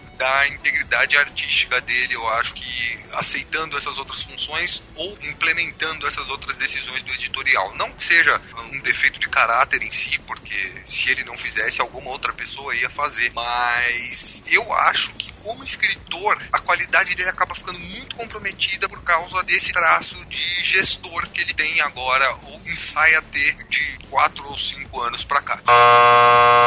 Eu só tenho uma resposta pronta pro Bruno assim em cima. A grandeza de você ser um grande escritor e também ser um, uma grande peça num, numa, numa engrenagem como a DC, e aí a gente tá falando da, da escalada dos dois no universo que eles, eh, que eles escolheram para trabalhar, é a mesma grandeza que no passado tiveram pessoas como Paul Levitt, como Joe Staton, sabe? Pessoas que souberam que podiam ser, além de grandes escritores, podiam ser também grandes gestores por justamente conhecerem os fãs. E aí, se é uma bronca que o Morrison não estava afim de assumir, ou que a DC percebeu que o Morrison não estava afim de assumir, aí é um problema de critério. Eu acho que a partir do momento que se o Jones, se o seu raciocínio estiver certo e o Jones ter falado, pô, eu posso assumir essa bronca, eu acho que é uma questão assim, não só de competência, mas do mais puro respeito que ele sabe que lá dentro pode ter com o leitor, sabe? Porque daí você não vai deixar só na mão de um dandídio, sabe? É uma coisa um pouco diferente do que você pinta. E eu acho que pode ser justamente por aí. O que você acha, Rod? Imagine dois gráficos. Um em que o, Mor o Morrison ele começa um pouco acima do, do Jones, só que ele a curva de ascendência dele dentro da DC, ela não é grande. Ele já começou um pouco acima e ele sobe até um ponto onde ele continua praticamente o mesmo Morrison que trabalhou na, na Marvel, que teve autonomia na Marvel,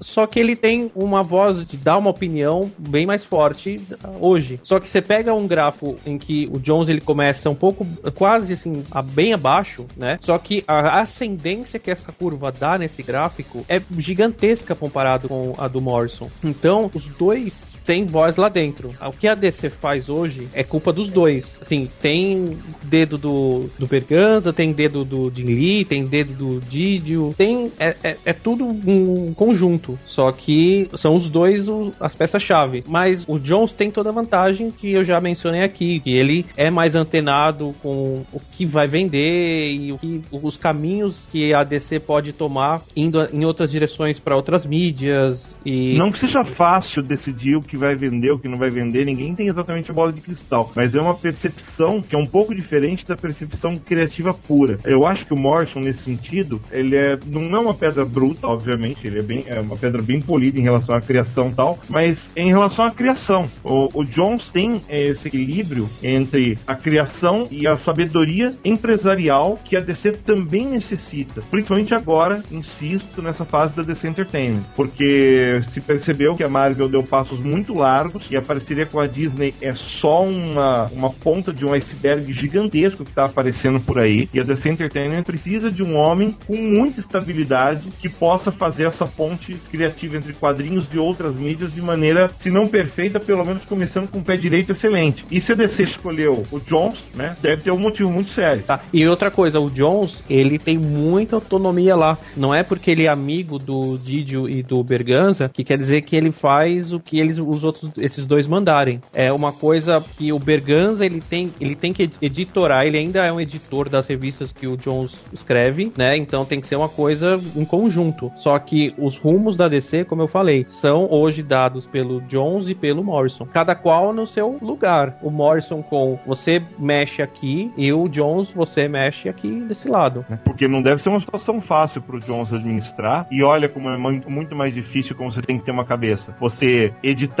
toda a DC e ser editado por um editor da DC. Quer dizer, você ao mesmo tempo é chefe subalterno. Imagina se, se tivesse o Morrison nessa situação, acho que o cara pira. Ou pira todo mundo. Bom, eu acredito que é justamente por isso, então- pelo perfil da personalidade de ambos, que o Morrison não assumiu uma função similar quando ele era o mais cotado para tanto quatro anos atrás. É bem o que você falou mesmo. Ele não quer, assim, entendeu? Não é. É, é- Eu acho que tem outra coisa até mais, mais interessante aí de ser discutida, que é a, a fórmula quadrinhos. Quadrinhos são uma indústria, mas ao mesmo tempo quadrinhos é uma forma de arte. O Geoff Jones é um cara que se encaixa num perfil empresarial, né? Por isso ele foi escolhido como gestor, num cargo alto dentro de uma, de uma hierarquia da- administrativa. Agora, o Grant Morrison tá, tá na posição que ele tá, porque ele é um cara que sempre foi de vanguarda. Ele é um cara que participou da criação da Vertigo, é um cara que viveu a Vertigo nos primeiros anos, está vivendo a Vertigo desde que ele voltou pra DC da Marvel, com o Cigai, agora com o Joe the Barbarian e outras coisas do tipo. Ele é um cara que ainda preza pela, pelos quadrinhos como arte, e enquanto o Geoff Jones já preza pela, pela forma industrial de se fazer. Até aí, nada de errado pra nenhum dos dois, que é a forma de, de se trabalhar com cada um deles. Agora, assim, como leitor, eu acho importante também a gente enaltecer o mérito artístico. Se quadrinhos é uma forma de arte, é bom que tenha gente de vanguarda como ele, ainda pensando à frente estruturalmente, é, falando de roteiro e apresentação de, de conceitos, histórias, para que a gente ainda tenha substância. É, o maior problema de Hollywood hoje é a falta de substância, e se isso tomar conta dos quadrinhos por completo, é, a gente vai viver de, de produtos totalmente descartáveis. É, felizmente existem pessoas como ele que prezam para que esse tipo de produto não seja totalmente descartável. né? Acho que esse é o ponto. exatamente,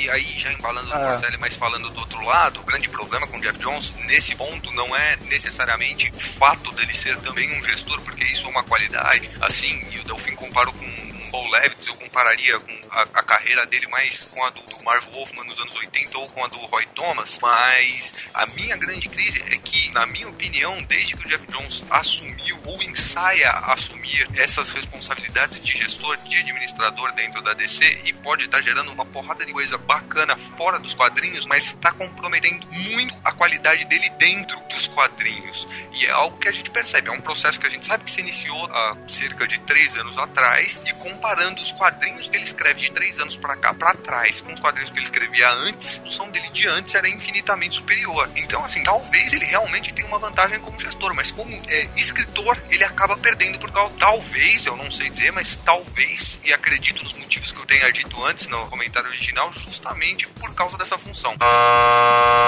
Bruno, tem que te lembrar que o Brightest Day tá aí vendendo pra cacete, então eu não, não acredito que tenha comprometido tanto assim. Tem caído, Rod. Mas- Ah, as não, não, mas- caído mas- e as críticas também. E tá Mas bem, é uma tá coisa- bem marinha, não sei mas- se você tá lendo, mas tá bem marinha. Falando assim, fora do podcast de boa, tá bem chatinho e não tá caindo à toa, não. Mas, Bruno, tem uma coisa que. é, bom, a gente tá avaliando aqui carreira e ascensão de carreira, né? É, a gente deu, é, eu e o Rod no último bloco, a projeção de ascensão que levou ele a ter uma posição além da posição de criador dele. Agora, falando da posição de criador dele, é, nesse gráfico que o Rod pintou muito bem, além de ele ter ascendido de um lugar mais baixo e está hoje no mesmo patamar do Morrison em relação à ascensão, que é o que nós estamos julgando aqui, devemos lembrar que o grande conhecimento dele leva ele não só a ser o, o gestor dos roteiros da, da, DC Comics hoje, mas também dos destinos do universo online da DC, que é um, é um universo que hoje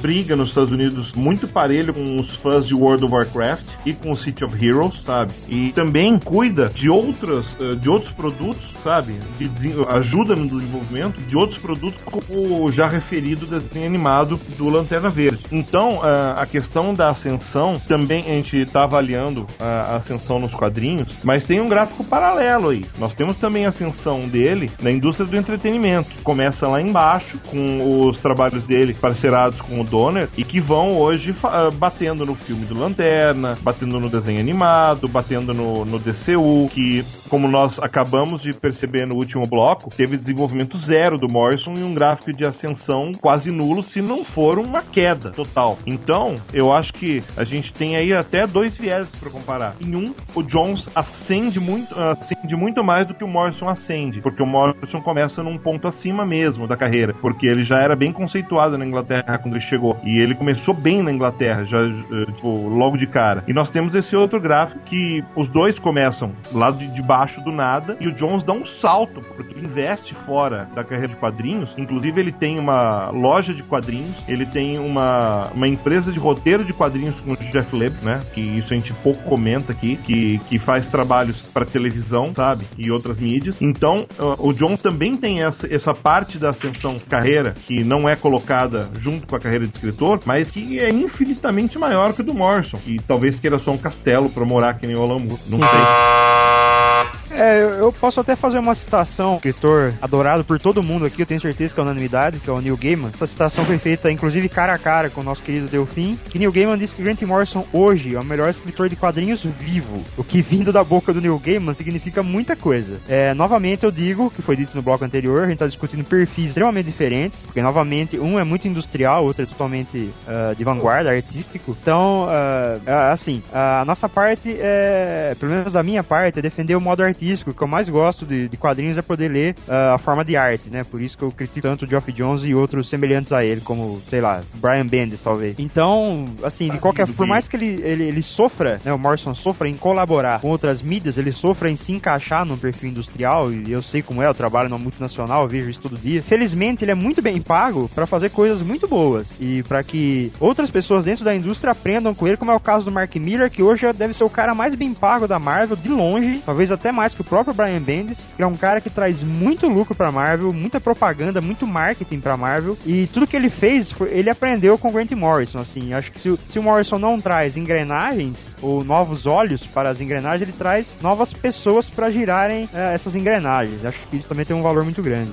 E o Morrison, ele gira as engrenagens ao, ao modo dele, assim, a gente tem que lembrar que ele é um grande estudioso, assim, se não do, do modo corporativo de se fazer a coisa, da indústria de quadrinhos e do que faz uma propriedade de quadrinhos funcionar ou não. E dentro disso ele está sempre criando novas propriedades ou reabilitando propriedades antigas para DC Entertainment. No caso a DC Comics, né? No caso dele. Inclusive, se eu não me engano, por exemplo, para dar um exemplo besta, assim, por causa de Batman Hip se vendeu trade pra caramba em preto e branco do, dos Batman dos anos 50. E ele tinha consciência disso. Foi um movimento que ele fez propositalmente. Então, enquanto o Morrison não assume uma, uma posição administrativa, talvez porque não queira, talvez porque não queiram alguém com o perfil dele lá, que realmente não é um, perfil dos mais dos mais adequados para ali engolindo sapo, ele é com certeza parte importantíssima, tanto quanto o Jones, talvez mais, eu não sei dizer, assim, eu diria mais por causa da constância dele, afinal de contas ele é parte importantíssima há 20 anos, o Jones está aí há 8, 10, né? Não mais, um uh, mais. Só para não perder o tempo, Brunão, é... o Grant Morrison tem três Eisner, dois Harvey e mais uma caralhada de prêmios, os mais importantes de quadrinhos, coisa que o Jones nunca teve nenhum. Não, exatamente, artisticamente... Não... Prêmio não quer dizer nada. Não, mas conta também Disney. Lógico que prêmio oh, quer dizer alguma coisa. Prêmio oh, quer dizer que você foi premiado por, porque esse negócio é bom. A não ser os prêmios da Wizard que o Jeff Jones costuma ganhar, porque aí a gente sabe que é tudo comprado mesmo.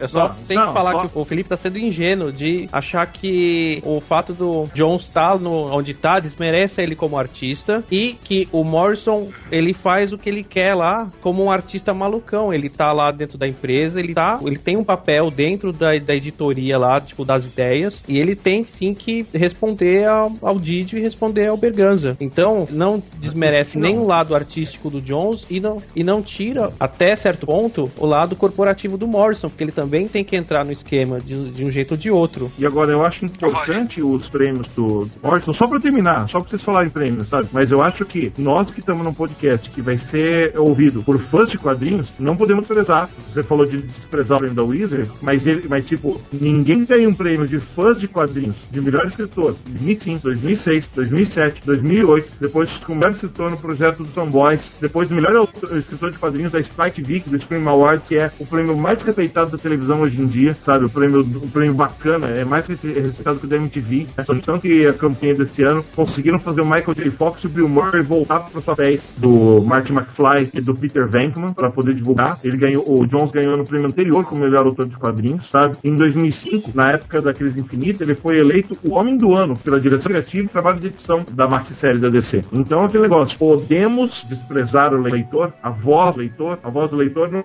não é a voz de Deus, sabemos que o leitor erra muito. É que nem o eleitor também erra muito. Agora, desprezar, como vocês fizeram, eu não desprezaria. Não, eu não desprezei, eu só sacaneei, porque eu acho a Wizard um veículo sacana, assim, eu acho a Rede Globo da, da, das publicações Tudo bem, mas não, mas, não foi a Wizard que votou, foram os fãs da Wizard. Ah, tá. É que eu saiba, mas não, foram, mas não foi a Wizard. da Wizard são, são dados pela própria Wizard, não é pelos fãs, não. Que eu saiba, os prêmios da Wizard não são pelos fãs, não. Por isso que eu falei. Se fosse pelos fãs, eu tava. Não, eu não. posso estar errado não, aqui também. O, mas não, o Wizard Award. Os prêmios não... da Wizard são do editorial da Wizard. Não, não. O Wizard Award realmente é, é dado pelo pessoal da Wizard. Agora, o Fan Award é dado pelos, pelos fãs que votam. Eles só votam em poucas categorias. Não, não, eu não, escritor, eu, não estava, eu não estava falando desse. Não, eu estava falando então, do da Wizard mesmo. Ah, não. Enfim, então, tô falando do prêmio dos fãs.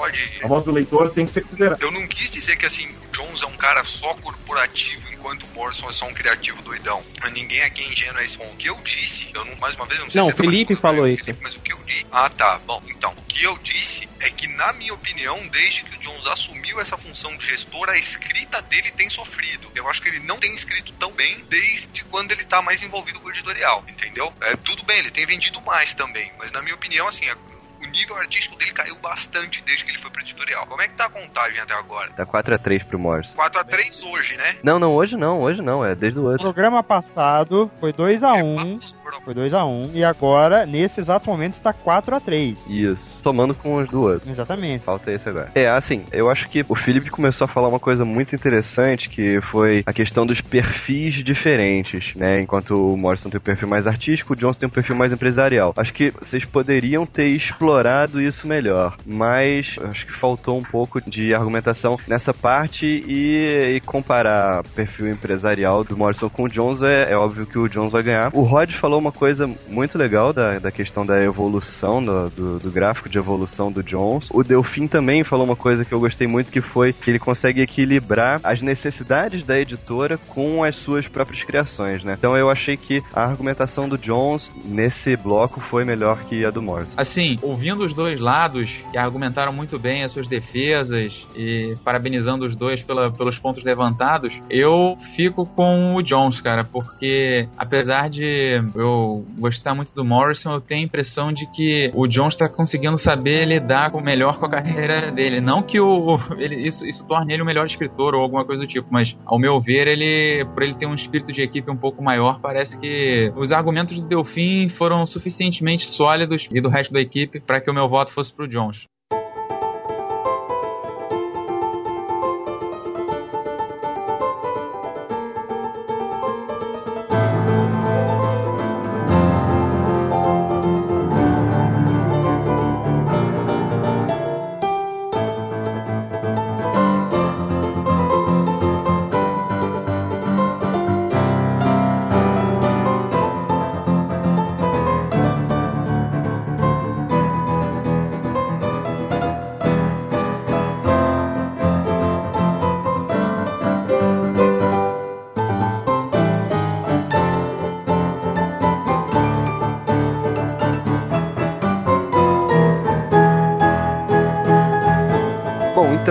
A gente termina o nosso embate, que acabou ficando empatado. Então vamos para as considerações finais de cada um, começando com o Joacélio. No final das contas, acho que a gente ganhou, porque o Delfim admitiu publicamente que os Sete Soldados da Vitória é melhor. E, os, e todo, vocês assumiram também que o Super Star é melhor. Mas então, tudo bem. Dá dois pontos de vantagem. Vai lá então, Diego. Eu espero que com isso aqui hoje acabe, com essa porra dessa rixa de vez, porque essa conversa é definitiva, né?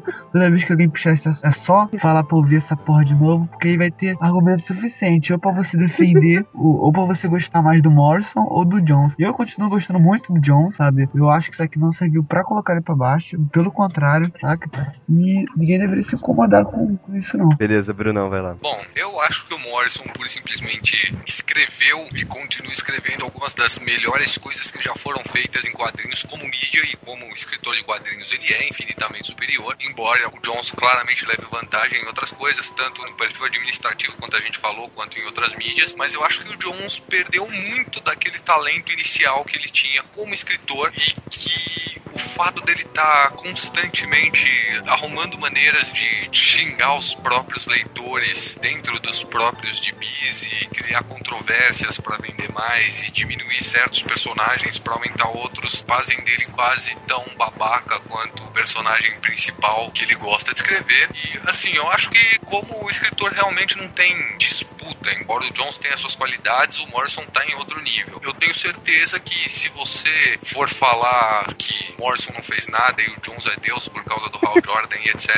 nos comentários aí embaixo, eu vou te xingar de novo, como eu sempre xinguei e continuarei xingando até o fim da vida. Boa noite.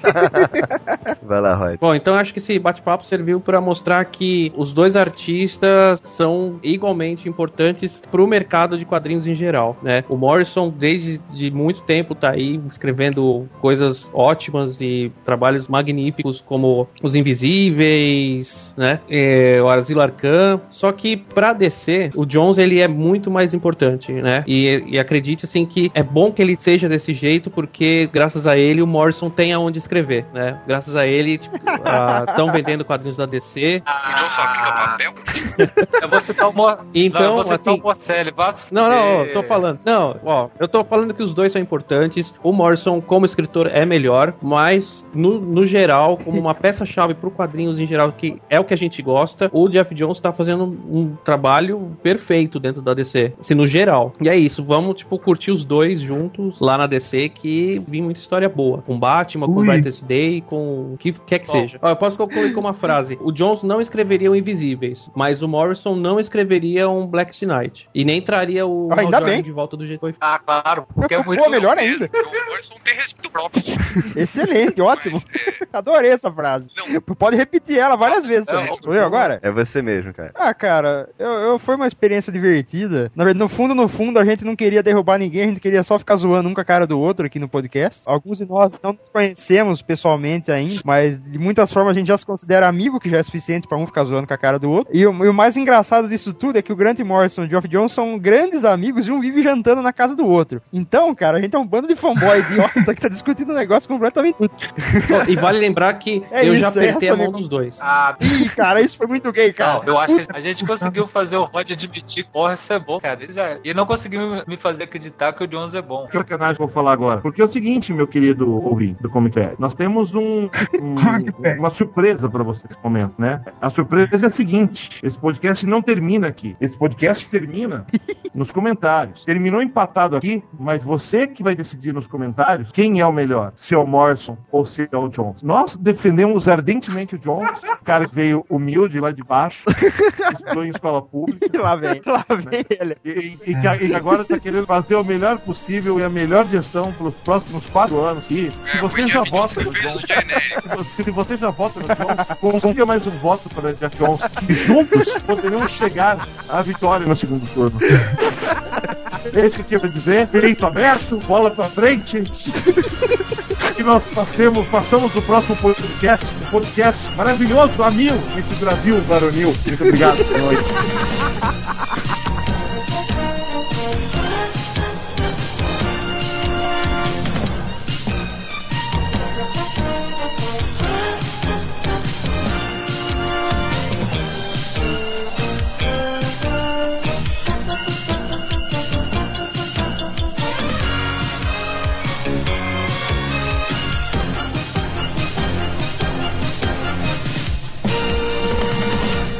A gente tinha um bloco pra desempatar isso aqui, mas resolveu não fazer.